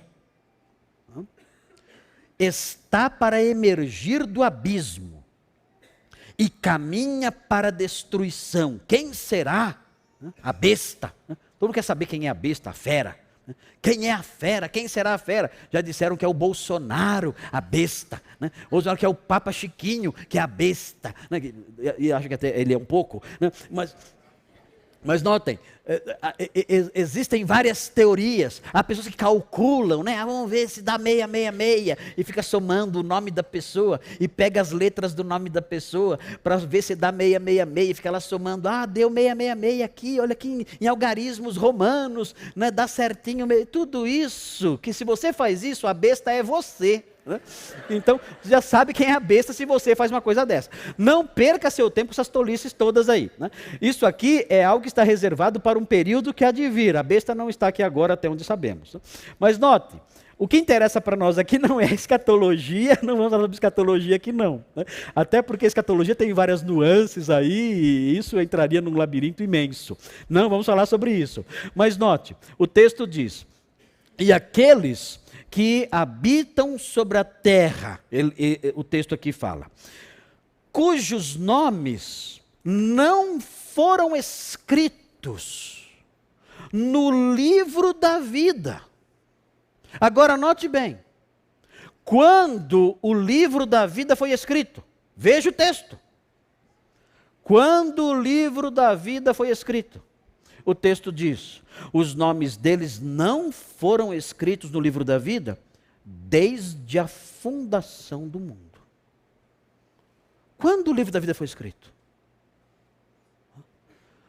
Lá atrás, na história pregressa, Deus já registrou os nomes dos que teriam vida. Deus já registrou os nomes daqueles que receberiam vida. O livro da vida já está pronto. O livro da vida já está escrito. Ele pode ser rasurado? Dá para rasurar? Ah, vou pagar. Não, não pode. Não tem como. Esse é o último ponto da tulipa, perseverança dos santos.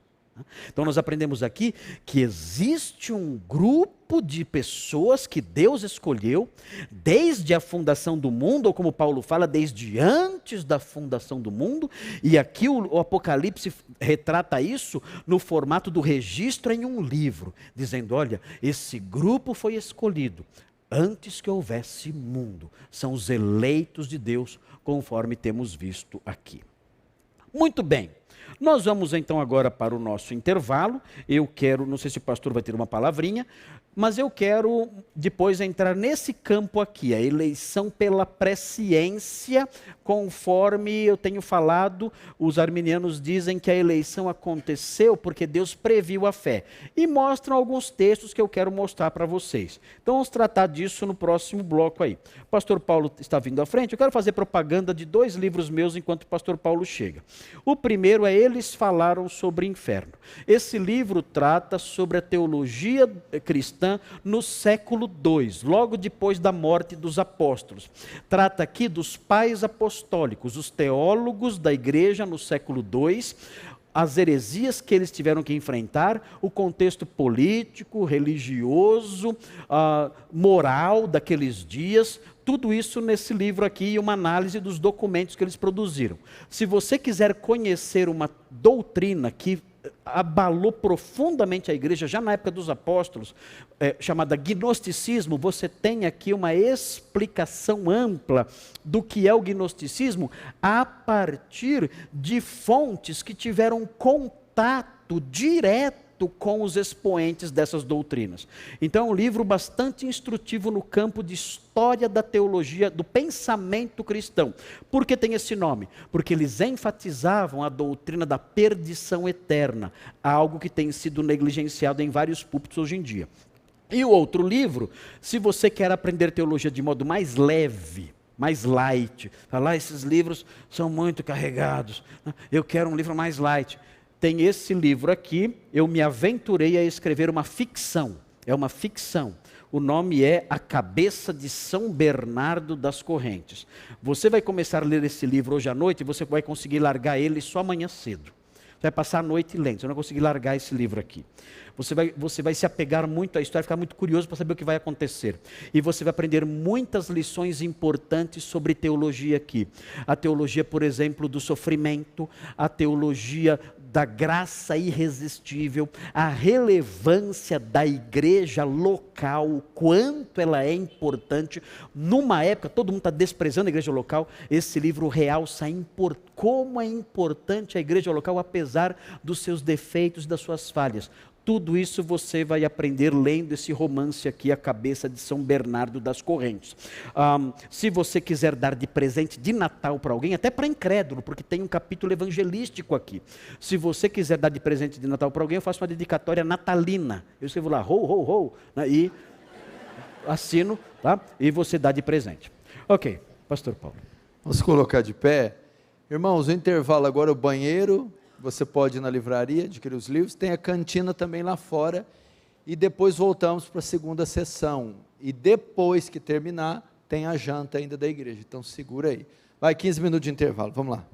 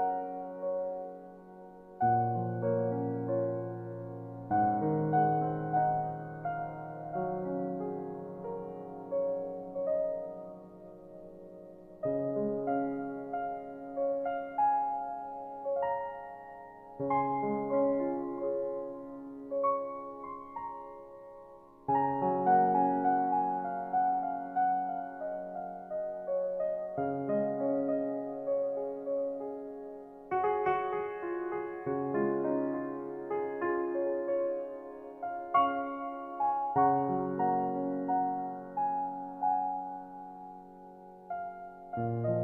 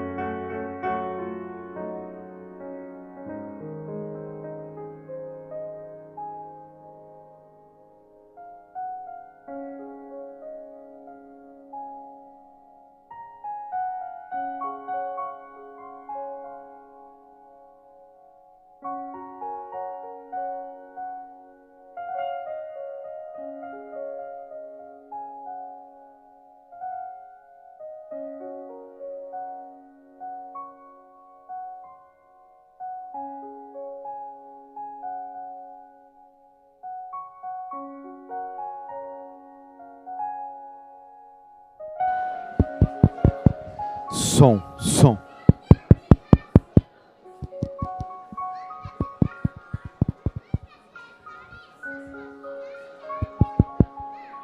Som. Tá não?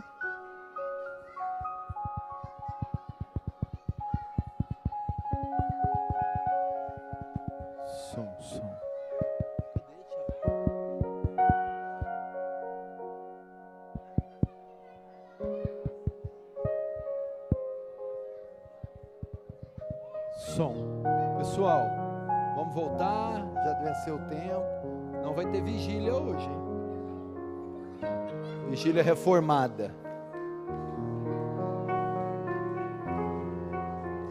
Chama o pessoal aí fora.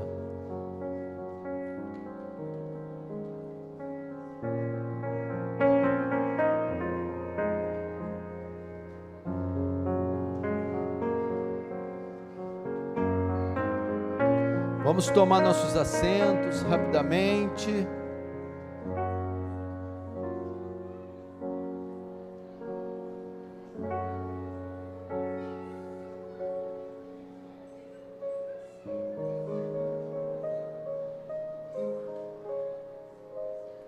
Pessoal da portaria, vamos chamar o pessoal que está lá fora, por favor.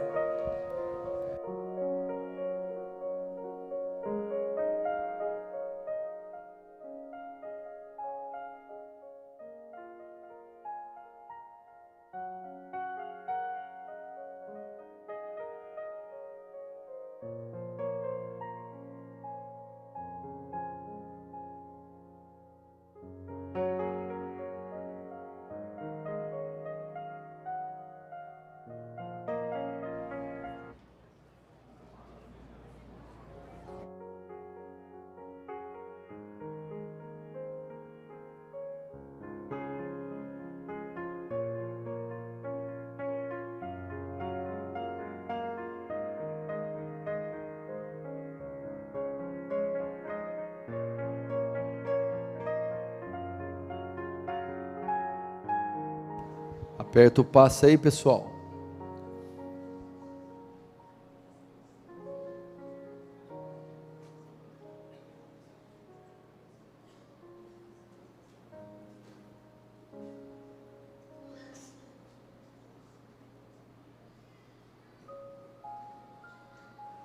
Agora o pastor Marcos vai voltar com a eleição pela pré-ciência.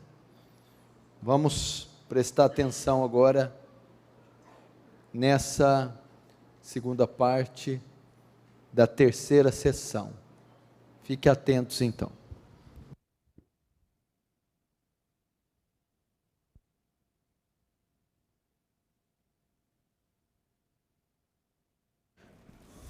Mais um pouquinho? Aguentam mais uma horinha? Vamos? Vamos lá, né? Tanta coisa para a gente aprender. E é pouco tempo. Bem, irmãos, é, eu tenho dito para vocês desde o primeiro dia que o arminianismo ele entende que a eleição aconteceu com base na presciência. Deus previu a fé e então escolheu a pessoa. Bem, é, por que isso não não se sustenta na Sagrada Escritura? Um, e mais uma vez, né, nós temos que eh, respeitar a, a figura de Jacó Armínio, ele propôs isso, o objetivo dele era conhecer mesmo as, as Escrituras e ensinar o que é certo. Não existe absolutamente nada na conduta de Armínio que nós possamos apontar como negativo. Nada.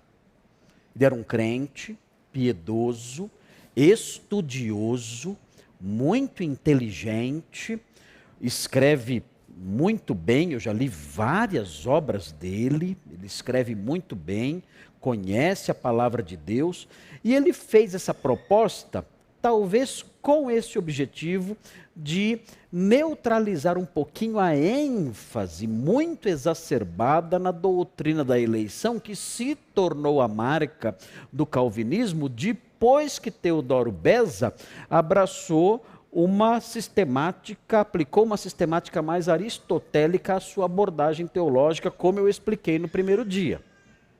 E esse problema, esse, esse problema incomodou bastante gente. Uma ênfase muito, martelando muito nisso. É, é uma doutrina bíblica, é certo. Temos que ensinar todo o desígnio de Deus.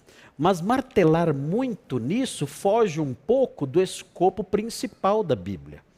Até porque a doutrina da eleição não é o centro do Evangelho. A doutrina da eleição não é o centro da doutrina cristã. Não é. Nós temos passagens que falam sobre isso, vimos várias passagens falando sobre isso, mas há livros e mais livros da Bíblia que nem tocam nesse assunto. Então nós temos que colocar essa doutrina no seu devido lugar. Ela não é o foco do cristianismo. Ela não é o, o, a essência do cristianismo. Não é. E talvez por causa dessa ênfase exacerbada nisso, nessa doutrina, Armínio tentou dar uma resposta mais equilibrada. Mas a resposta que ele deu infelizmente, ao longo do tempo, sendo analisada pelos teólogos aí ao longo da história, na época de Dort e posteriormente, essa resposta não se encaixava adequadamente à Sagrada Escritura. Isso aí não significa que ele é um herege do diabo, que vai para o inferno, nada disso. Né? Existem pontos controvertidos na teologia que nós tentamos esclarecer e nem sempre conseguimos. Um, um, exemplo disso é, como eu disse agora há pouco, é a escatologia. Nós temos no meio ortodoxo evangélico diferentes posições escatológicas. Nós temos.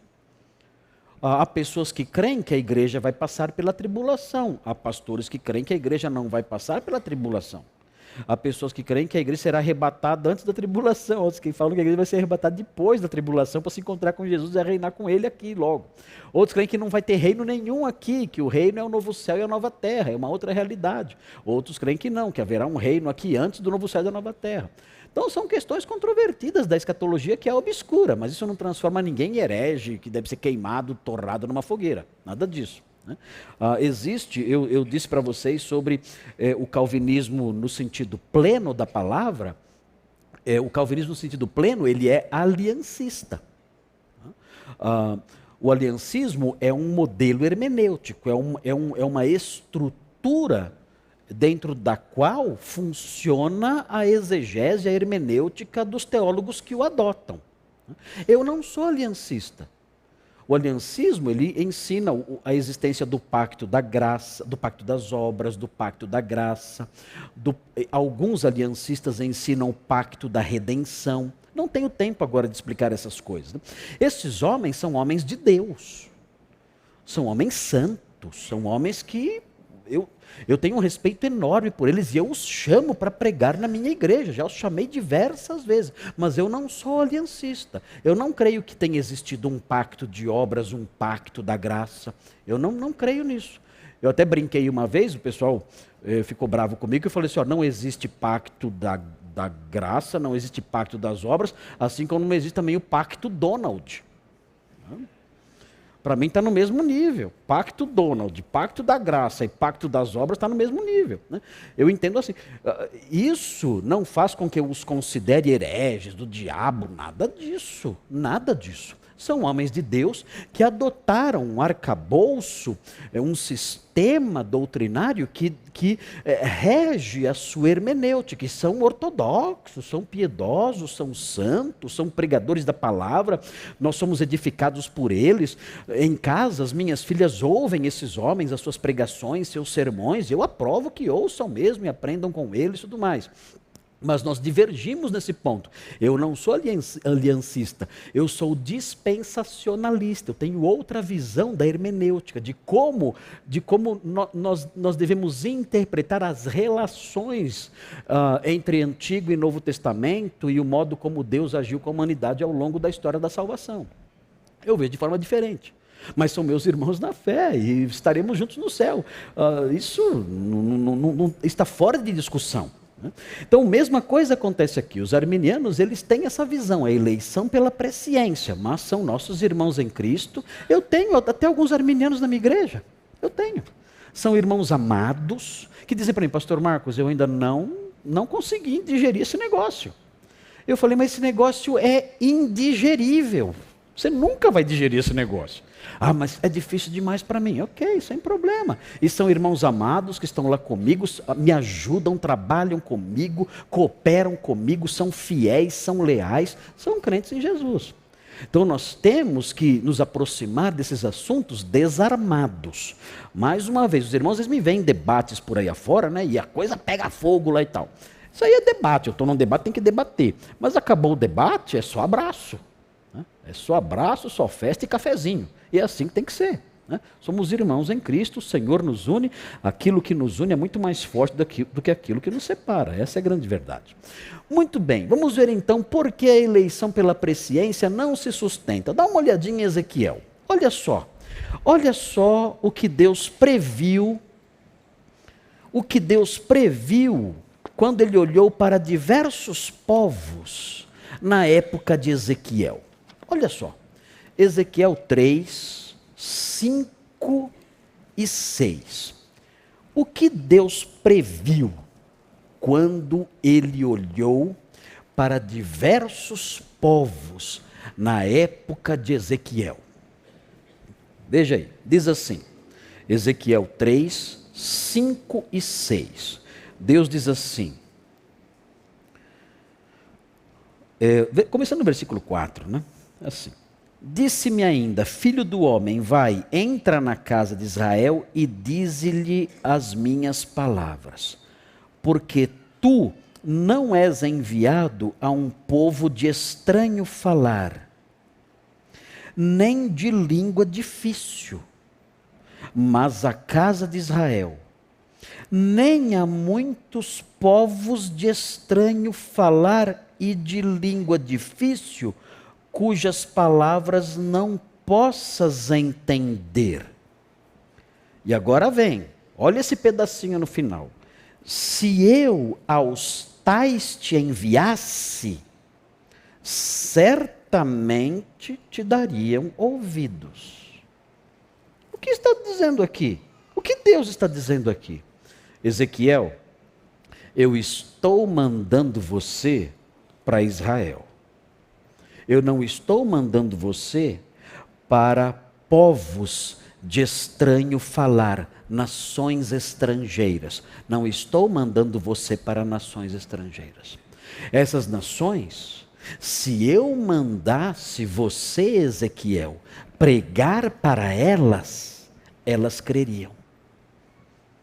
Deus previu a fé daquelas nações. Pergunta: Deus mandou Ezequiel para aquelas nações? Sim ou não? Ele mandou Ezequiel para quem? Para quem não iria crer. Dá para entender isso? Dá para entender isso? Olha, se eu mandar você para as, as nações estranhas, estrangeiras, elas vão ouvir e vão mudar. Mas eu não vou mandar você para elas. Eu vou mandar vocês para Israel. E eles não vão ouvir e não vão mudar. Vocês acham da estratégia de Deus? Que nota vocês dão para essa estratégia? Eu sei que lá vai dar certo e lá vai dar errado. Eu vou mandar você para onde vai dar errado. E lá vai ficar do jeito que está. Que nota vocês dão para essa estratégia de evangelismo? Que nota vocês dão para essa técnica de marketing e de sucesso evangelístico? Faz sentido? Nenhum. Mas uma coisa é certa, nós temos aqui no texto: ele previu a fé e não mandou o profeta lá. Ele não escolheu aquelas nações, ainda que tenha previsto a fé nelas. Para mim não faz sentido nenhum. Mas Deus age assim. Ele não escolhe com base na fé prevista. Não é assim. A base da escolha não é a fé prevista. Ele previu a fé nessas nações e não mandou o evangelista lá. Não mandou. Pastor, mas isso é absurdo. Ele sabe o que ele faz. Ele sabe o que ele faz. Não tem como escapar disso. É difícil, mas é isso. Olha outro texto aí. Agora no Novo Testamento. Texto de Mateus 11, 21 a 23. Eu já apresentei esse texto para diversos arminianos. E já ouvi respostas as mais diversas, mas nenhuma vai no cerne da questão. Nenhuma. Nenhuma responde à pergunta, nenhuma. Já vi respostas em que a pessoa enrola e fala: não, mas Deus salvou, depois Ele salvou gente dessas cidades, depois Deus salvou gente desse, dessa, desse país, mas isso não resolve o problema que temos aqui. É claro que Deus depois salvou gente de todo lugar, mas isso não resolve o problema que é proposto aqui. Olha só, olha o que diz Mateus 11, 21 a 23. Texto diz assim: Ai de ti, Corazim, Ai de ti, Betsaida, porque se em Tiro e em Sidom se tivessem operado os milagres que em vós se fizeram, há muito que elas se teriam arrependido com um pano de saco e cinza. E contudo vos digo, no dia do juízo haverá menos rigor para Tiro e Sidom do que para vós outras. O que ele está dizendo aqui? Ele está dizendo que Tiro e Sidom se converteriam em massa. Vocês lembram da conversão de Nínive? Como foi a conversão de Nínive? A cidade inteira se converteu com a pregação de Jonas. Todos, o rei mandou colocar pano de saco até nos animais, até bicho ali com pano de saco todos arrependidos, a conversão de uma cidade inteira. E era cidade enorme de Nínive, capital da Síria, onde os homens eram extremamente cruéis. Se você fosse visitar Nínive naqueles dias, você ia tirar selfie em frente uma na frente de uma pirâmide. Mas note bem, não era uma pirâmide, não seria uma pirâmide qualquer seria uma pirâmide de cabeças humanas, toda sorrindo para sua selfie. Hã? Ia ser linda essa selfie sua. E eles faziam pirâmides de cabeças humanas para competir os generais, quem faria uma pirâmide maior. Quanto maior a pirâmide, maior aquele, maior aquele general, maior o sucesso daquele general na batalha. Então, várias pirâmides de cabeças humanas. Essa era a cidade de Nínive. Terrível, pagã, cruel, suja, perversa. Por que você acha que Jonas fugiu? Sabe o que eu acho? Acho que eu fugiria também. Ele foi para Tarsis. Nínive era no, no, na região norte do Iraque. Tarsis era na Espanha. É o oposto. Jonas, para ir para Nínive, teve que ser engolido e vomitado. O profeta mais indigesto do Antigo Testamento. Ele, o, o peixe vomitou esse profeta.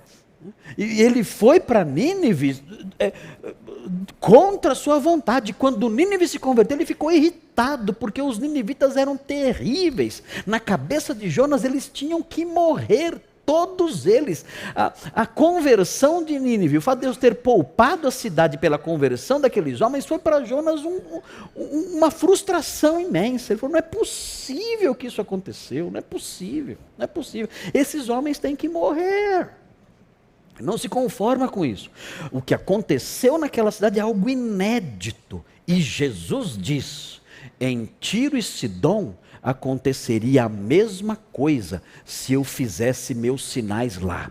As duas cidades da Fenícia, duas cidades enormes da Fenícia, perversas, pagãs, essas duas cidades inteiras, elas iriam se arrepender no pó e na cinza, se eu fosse lá e fizesse meus milagres ali.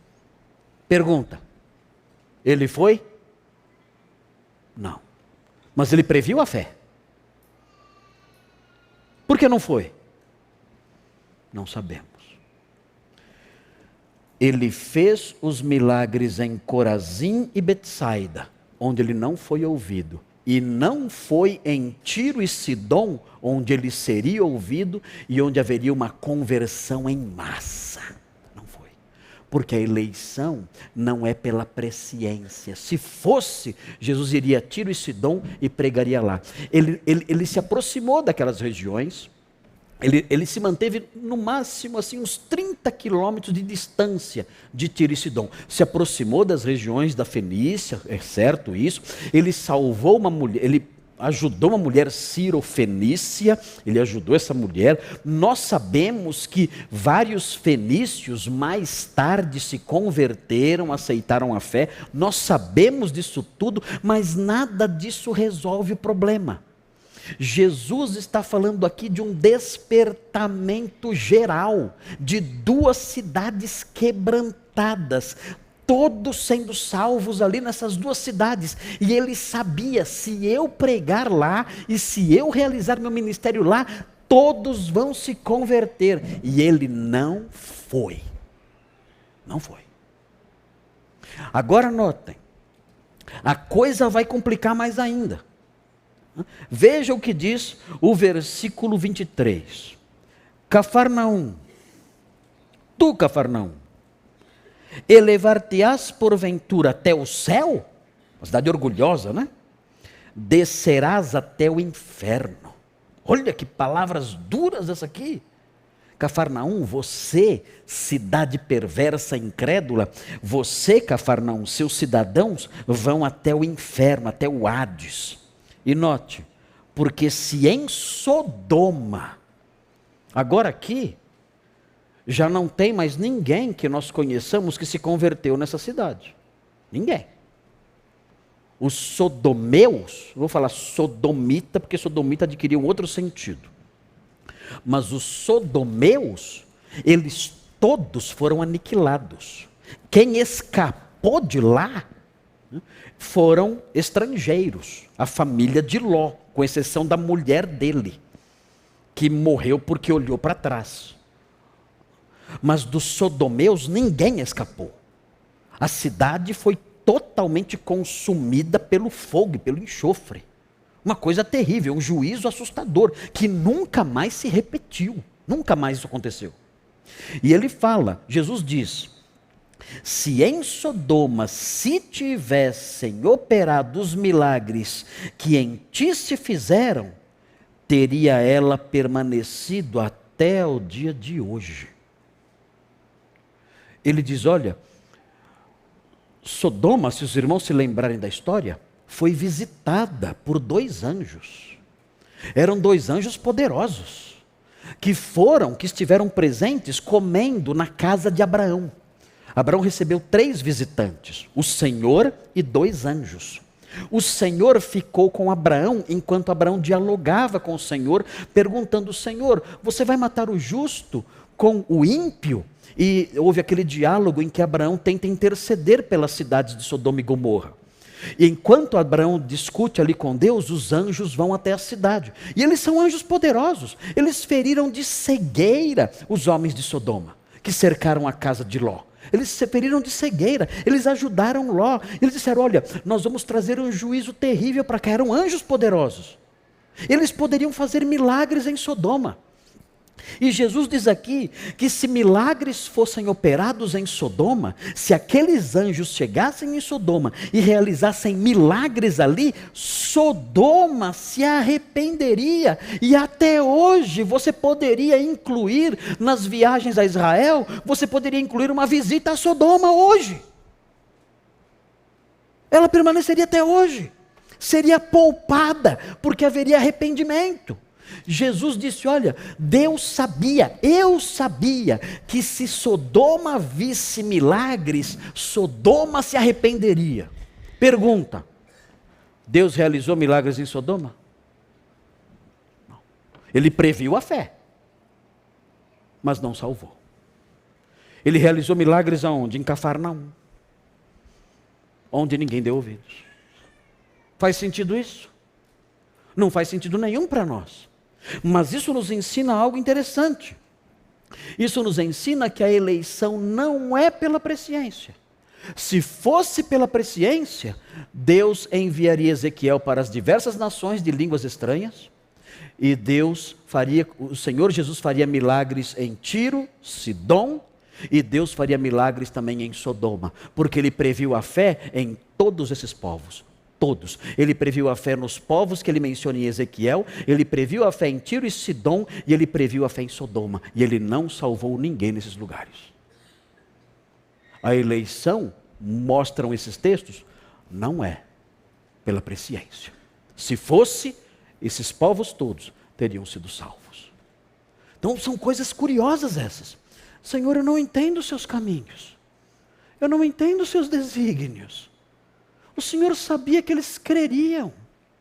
Por que não fez? Não sabemos. Não sabemos. É a mente insondável de Deus. São as coisas que estão na sua mente que nós não conseguimos perscrutar. E Ele é santo, justo e bom. Vamos ver Romanos 8, 29 agora. Porque esse texto é um texto muito usado pelos, pelos arminianos. Eles dizem, não, mas uh, uh, Deus antes de, de eleger, antes de eleger, Deus conhece e ele vê a fé.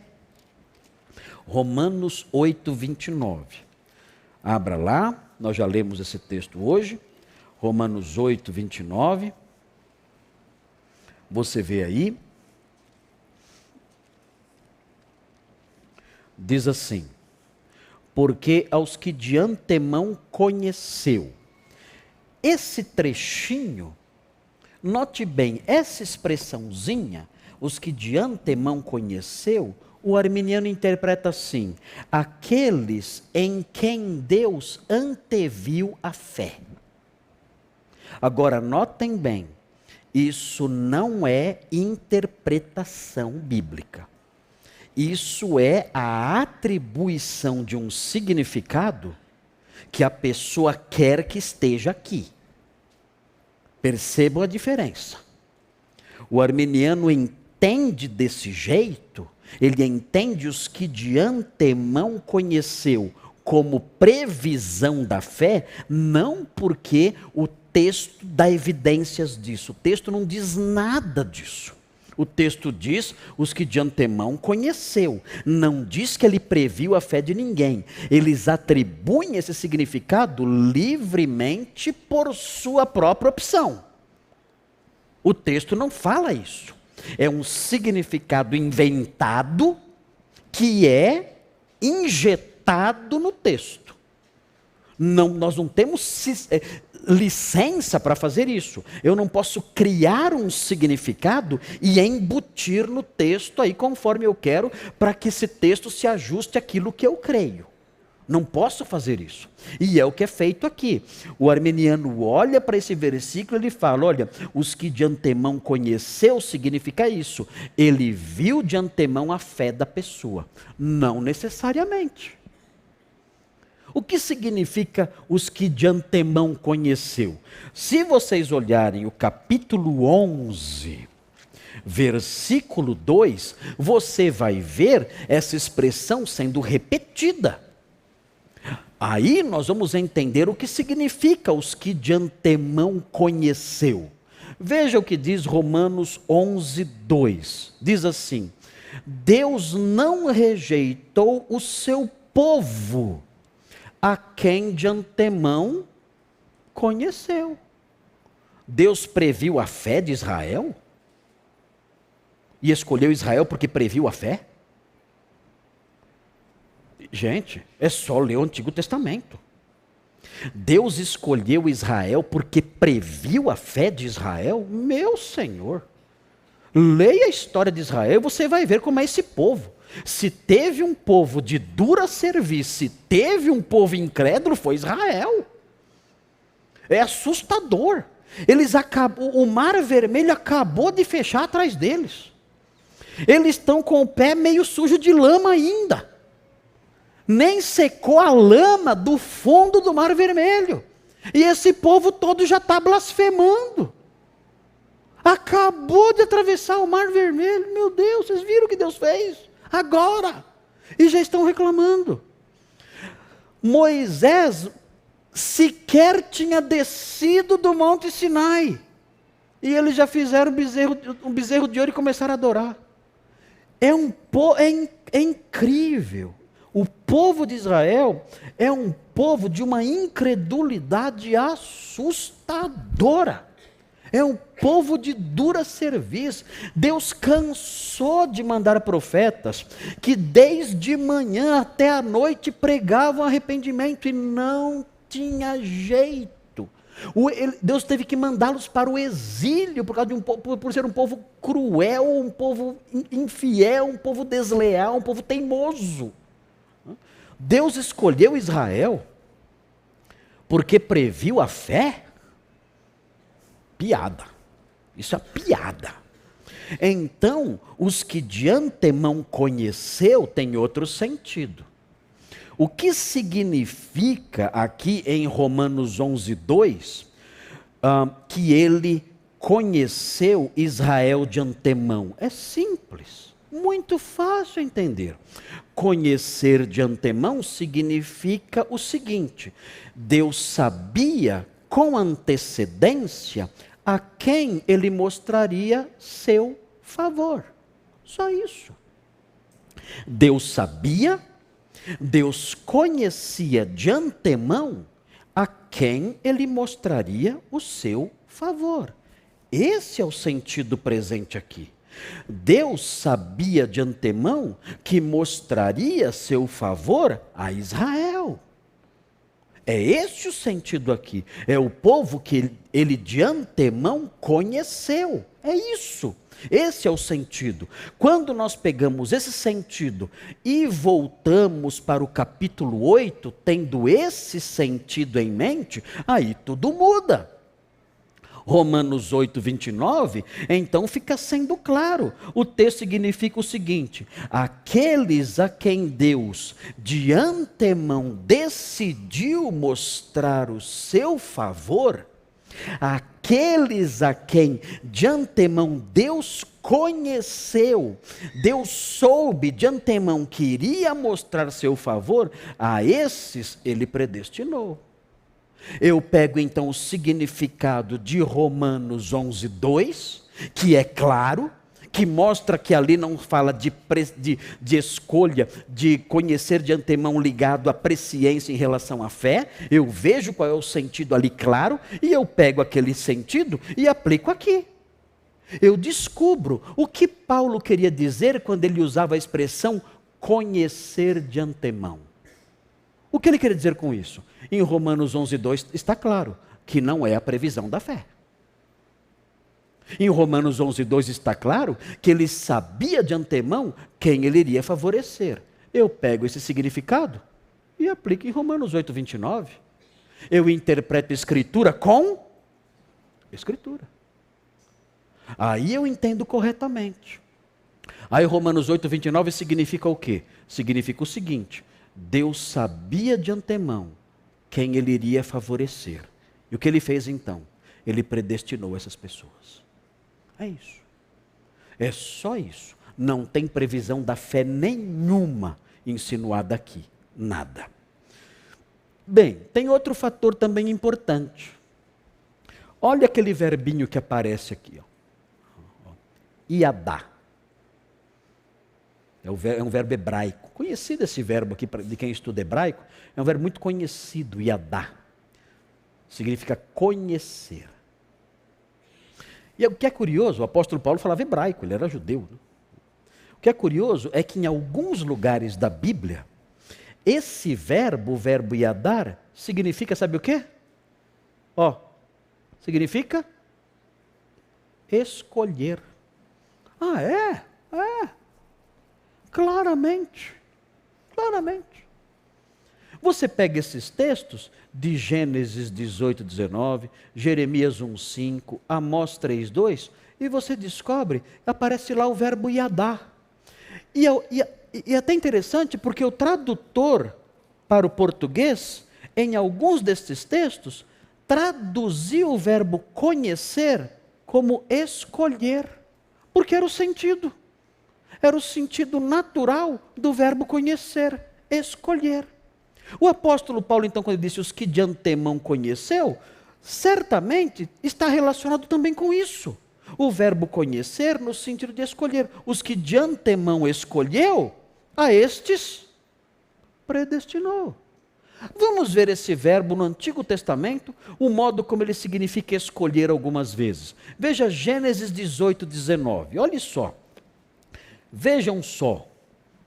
Gênesis 18, 19. Gênesis 18, 19. É Deus falando com Abraão aqui. É, é, é, é, é uma referência a Abraão aqui, né? 18, 19.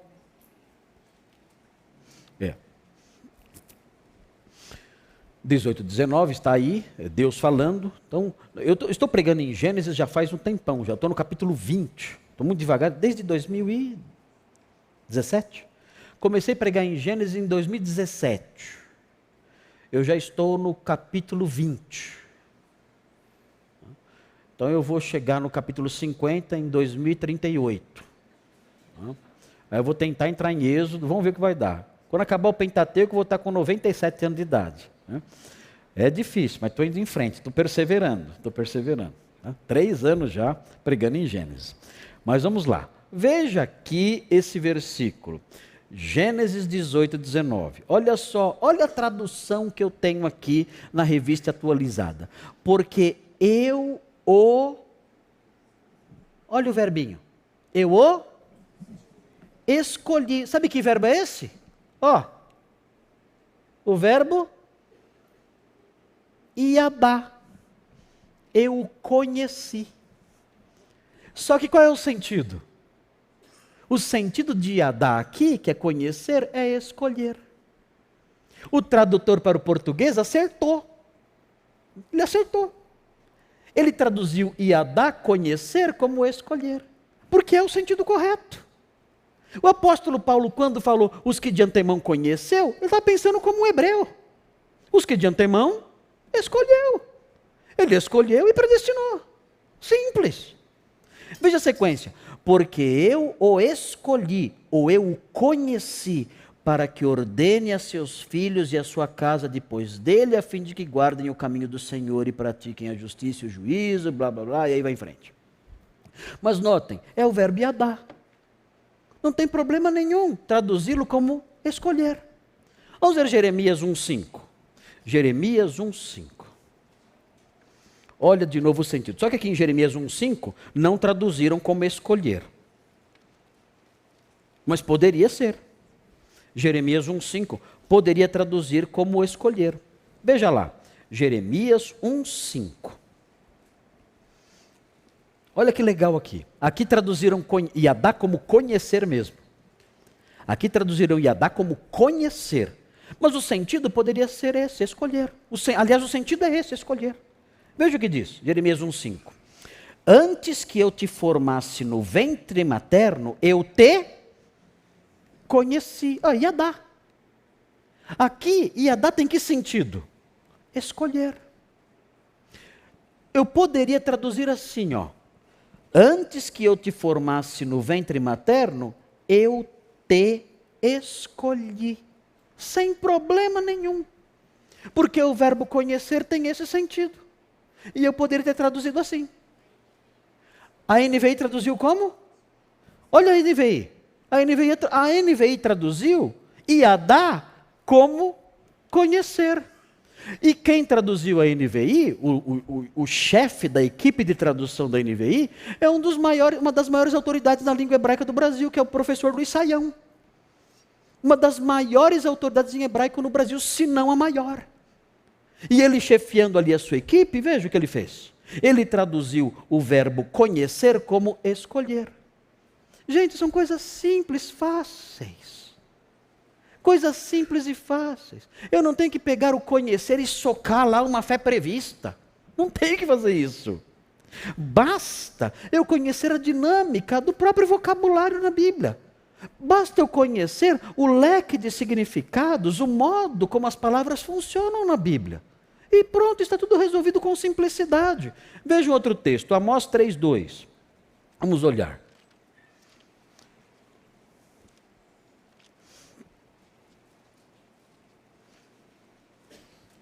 Amós, pra, se você não está achando, Amós fica depois de é, Joel. Ajudou? Então, para ajudar, fica antes de Obadias. Ajudou? Não, também, né? Amós 3,2. Amós 3,2. Olha de novo aqui. Olha o verbo iadar de novo aqui, conhecer. De todas as famílias da terra, somente a vós outros vos. O verbo iadar de novo, conheci. Como foi traduzido aí? Hã? Escolhi. O verbo iadar sendo traduzido como escolher sem problema nenhum. Os que de antemão Deus escolheu, na mentalidade hebraica de Paulo, e ele usa a palavra conhecer, os que de antemão escolheu, a estes predestinou. Muito simples, muito fácil, sem problema nenhum. Muito bem. Agora, um problema maior, esse aqui é piada, né? Romanos 8, 29 realmente não dá nem graça. Não dá nem graça discutir isso aqui, porque realmente a evidência bíblica ela é maçante, é, ela é massiva, não é maçante, ela é massiva, e ela é larga, ampla, e está resolvido isso com facilidade. Um problema maior aparece aqui, ó. Aqui complica um pouco. Olha só. 1 de Pedro 1, 2. Vamos olhar o que diz esse texto. Que esse texto aqui, aí ele já, aí ele já deixa a gente, opa, peraí, mas tem alguma coisa estranha aqui. Veja aí, 1 de Pedro 1, 2. Vamos ver o que diz. 1, 2. Começando o versículo 1. Pedro, apóstolo de Jesus Cristo, aos eleitos que são forasteiros da dispersão no ponto, Galácia, Capadócia, Ásia e Bitínia. E agora vem aí um desafio. Olha o que diz o texto aí. Eleitos, e diz aí? Eleitos segundo a presciência de Deus Pai. Aí. Pronto. Posso ir embora para casa agora. E já não posso mais defender isso. E vou embora. Né? Será? O que significa isso? Eleitos segundo a presciência de Deus Pai. Um, é, se você olhar esse texto, no primeiro momento, vai dar a impressão de que é, a eleição aconteceu com base na presciência. E aí, o arminiano, ele vai dizer o seguinte, olha, isso aqui significa que Deus previu a fé. De novo, ele está injetando um significado. Ser eleito segundo a presciência não significa necessariamente a previsão da fé ser eleito segundo a presciência pode significar outra coisa. E, aliás, significa outra coisa. Eu escrevi um livro algum tempo atrás chamado Fundamentos da Teologia do Novo Testamento. Eu acho que até, até trouxe aqui para a igreja numa outra ocasião. É um livro de capa verde. Mas esse livro esgotou, não tem mais, eu tenho que relançá-lo. E eu me lembro, eu tenho aqui uma copiazinha desse livro, eu me lembro que é, numa das notinhas de rodapé desse livro, eu mencionei uma grande autoridade como de, na área de tradução da língua grega, que é Eudine Naida. Ele é ele escreveu vários manuais sobre tradução bíblica. E ele fala o seguinte eh, no manual que ele escreveu de tradução bíblica da primeira carta de Pedro. Ele fala o seguinte: ele fala que o verbo prognosco, conhecer de antemão, pode significar fazer algo a fim de assegurar que um evento realmente ocorra. É, note bem, fazer algo para garantir que um evento realmente ocorra. Tomar providências para fazer com que algo realmente ocorra. É por isso que fala aqui que o sangue de Cristo foi conhecido antes da fundação do mundo. O que significa isso? Pedro fala isso no capítulo 1, versículo 20. Se você olhar o capítulo 1, versículo 20, você vai ver que o texto fala que o sangue de Cristo foi conhecido antes da fundação do mundo. Então, Eudine Naida diz o seguinte: olha, pré-conhecer, conhecer antes, significa também, pode significar também, tomar medidas para assegurar que um evento realmente aconteça. Então, o que nós temos aqui? Uh, quando o texto fala que o sangue de Cristo foi conhecido antes da fundação do mundo, isso significa que Deus tomou medidas para assegurar que o sangue de Cristo realmente fosse derramado. Deus agiu de tal modo, isso seria o pré-conhecer. Deus agiu de antemão de tal maneira que fez com que o sangue de Cristo realmente fosse derramado por nossa redenção. Eudininaida diz: olha, pré-conhecer significa isso também. Se nós aplicarmos esse sentido que está no versículo 20 ao versículo 2, então nós podemos dizer: Deus tomou medidas para assegurar que os eleitos realmente fossem alcançados. Deus tomou medidas para assegurar que a eleição realmente se operasse. Deus tomou medidas para assegurar que os eleitos fossem alcançados. E isso significa pré-conhecer. Isso é uma das respostas de é uma, da, é uma das respostas possíveis, e é a resposta de uma autoridade chamada Eudine Naida. Ele não diz que Deus previu a fé. Preconhecer não é prever a fé, já vimos que isso não existe. Preconhecer significa assegurar que algo aconteça de antemão assegurar antes, tomar medidas antes para que algo aconteça. Deus tomou medidas para que os eleitos fossem salvos. Essa é uma possibilidade de entendimento. É, fundamentada no significado do versículo 20. O versículo 20 significa isso. Então, aplica-se o significado do versículo 20 ao versículo 2. A outra possibilidade é olhar para isso aqui, ó. Eu, eu acho mais legal isso aqui do que o que o Dini Naida fala. A diferença entre catá e diá. Isso aqui eu tive um professor de grego, o professor Carlos Oswaldo Cardoso Pinto.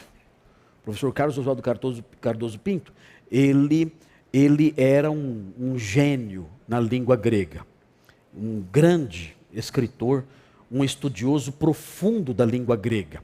Ele faleceu precocemente, vítima de uma leucemia há alguns anos.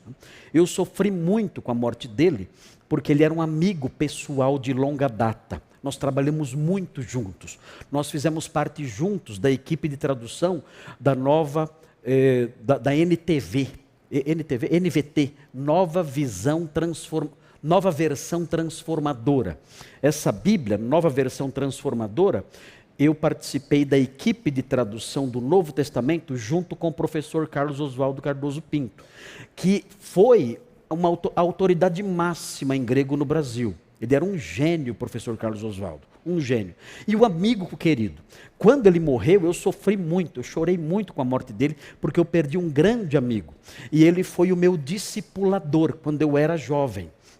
Quando eu tinha 19 anos de idade, o professor Carlos Oswaldo, no seminário, ele se aproximou de mim e me tomou como seu, como seu secretário na realização de algumas tarefas eh, didáticas ali no seminário. Eu me tornei professor muito cedo por causa dele ele, ele me pegou lá e falou: Você vai trabalhar comigo fazendo apostilas, escrevendo textos, corrigindo provas e dando aulas. Então comecei a dar, dar aulas muito cedo, graças à mentoria do professor Carlos Oswaldo Cardoso Pinto.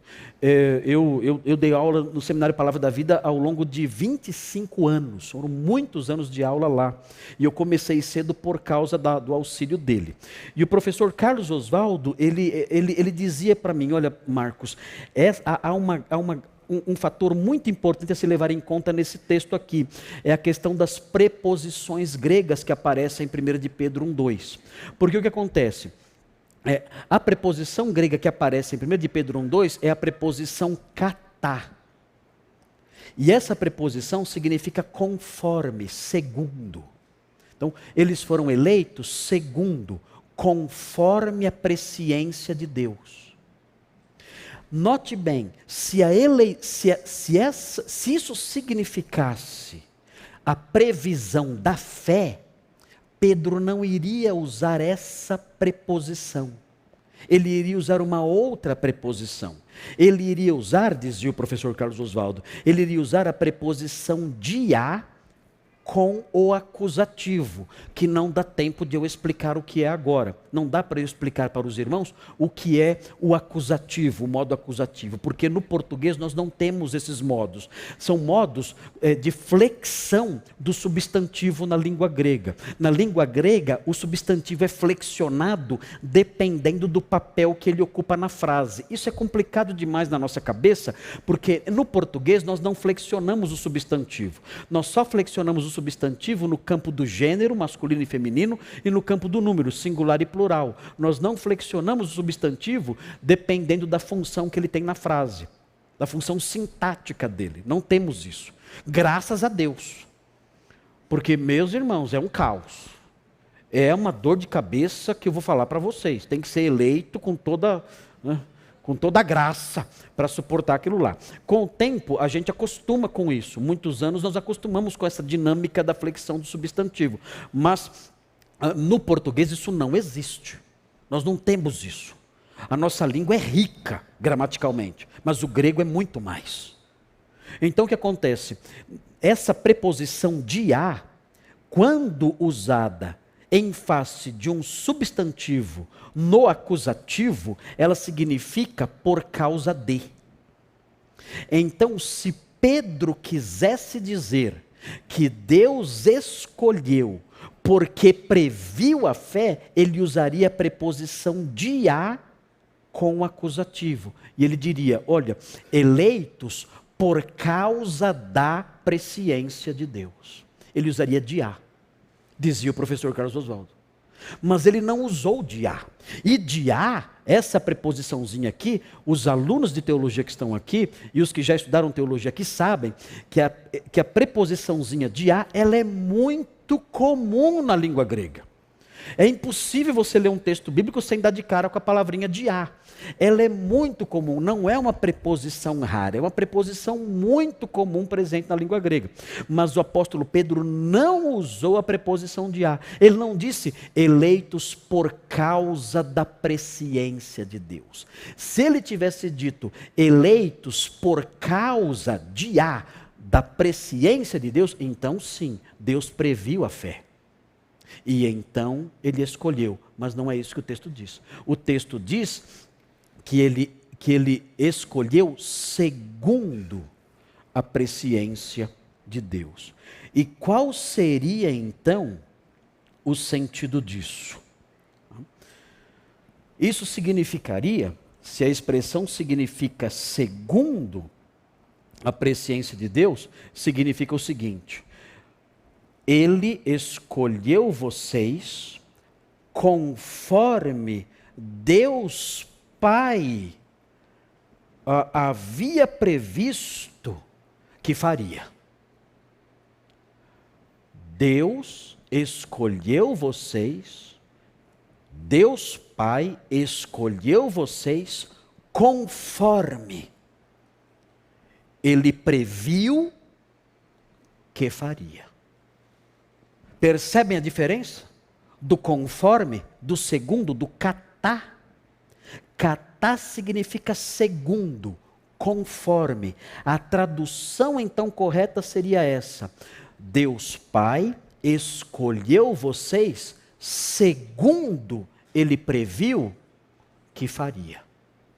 Deus Pai escolheu vocês conforme ele previu que faria.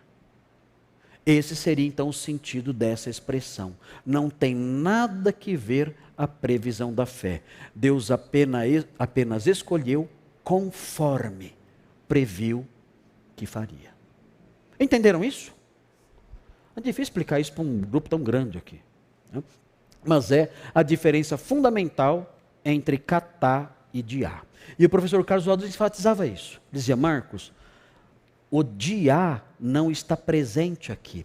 Nesse aspecto, e o professor Carlos Oswaldo era muito flexível nessa questão do arminianismo e do, do calvinismo. Eu sou muito mais é, apegado ao calvinismo do que ele era. Mas ele dizia: olha, nesse aspecto, a explicação arminiana está equivocada. Por causa dessa preposição que é usada, que é o catá. O catá mostra isso. Deus escolheu conforme previu que faria. Se fosse de A, aí sim.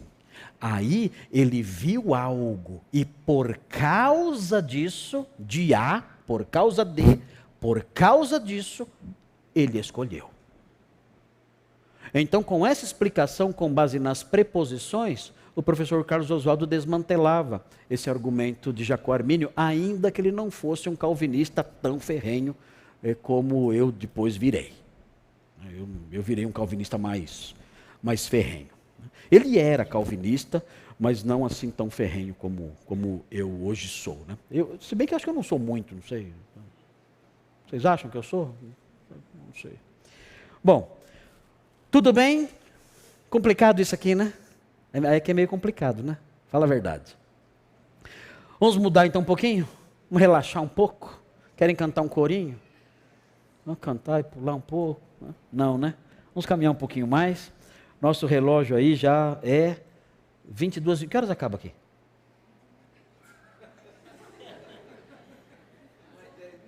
Meu Deus. Já passou? Nossa, passa muito rápido, gente. Não é possível. Eu estou até frustrado aqui. Eu, por mim, ficava a noite inteira aqui. Eu, por mim, embora.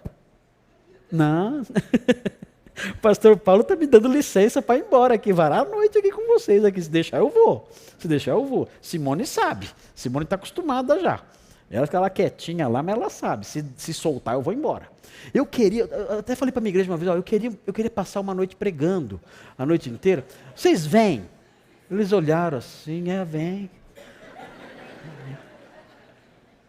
Ó, os puritanos Os puritanos pregavam por seis horas. Seis horas. E se era um casamento, durante a festa tinha pregação. Sabe quanto tempo durava a pregação na festa de casamento? Duas horas. Para deleite dos convidados. Eles ainda diziam isso. Haverá uma pregação para deleite dos convidados durante a festa. Duas horas de pregação. Eu adoro esses caras. Como eu queria ver naquela época. Né? Nossa, toda festa eu ia lá. Vamos lá então. Colossenses 1,12. Olha aqui que legal essa, essa citação aqui.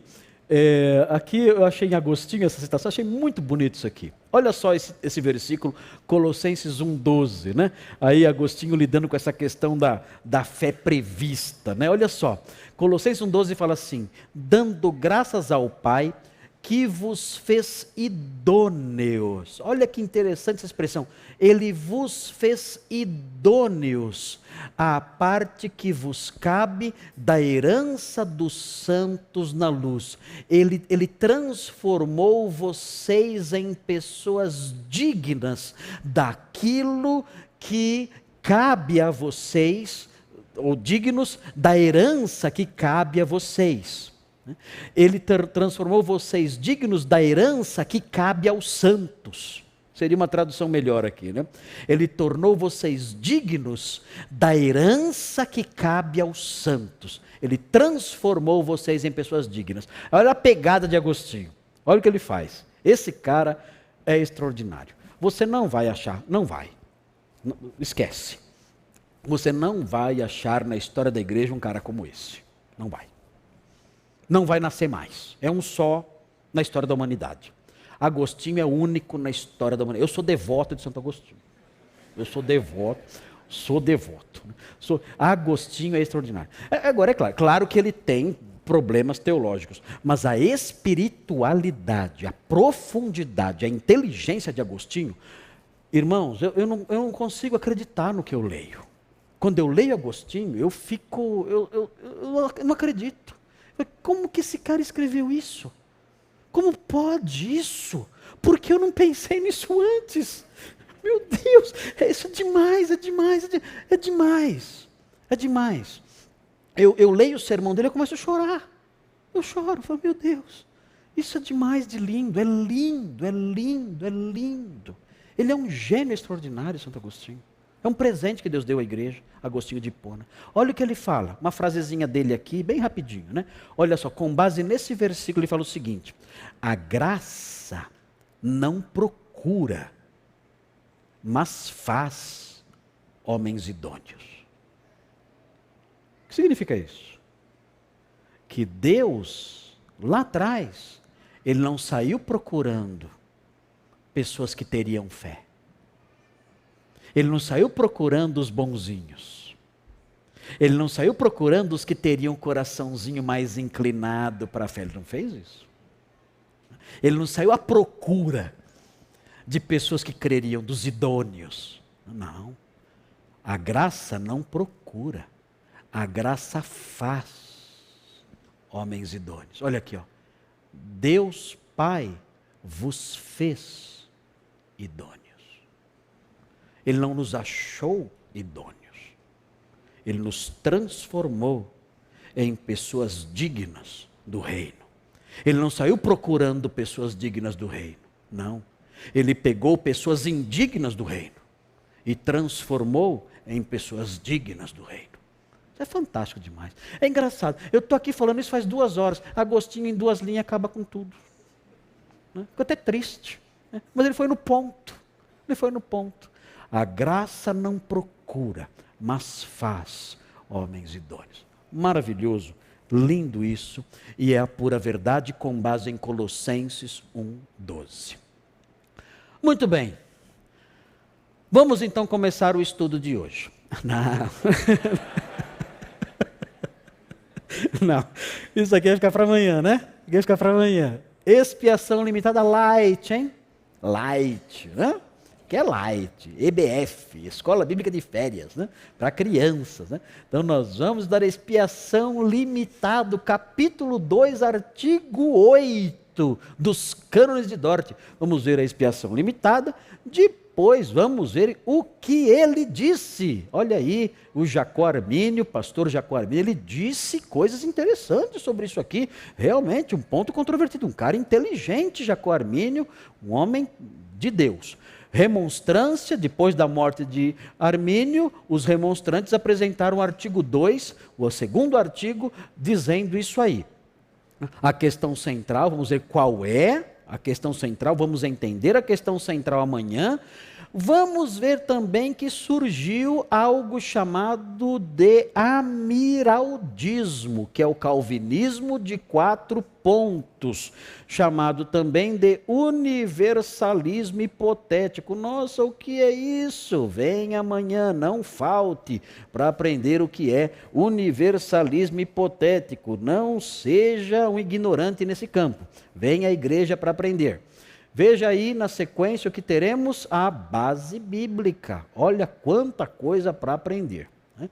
Muita coisa. Então, até quarta-feira nós estamos aqui com vocês. Olha aqui. Textos usados pelos defensores da expiação ilimitada. Tudo isso aqui para a gente refutar. É muita coisa. Vamos até quinta-feira, na verdade. Né? e vamos caminhando. Depois a gente mexe com depravação total, né? Se Deus tiver misericórdia, a gente chega lá. Muito bem, gente, muito obrigado, pastor Paulo Júnior, com a palavra, e vamos caminhando aí. Temos que chegar em algum lugar, né? e com a ajuda de Deus chegaremos. obrigado, pastor.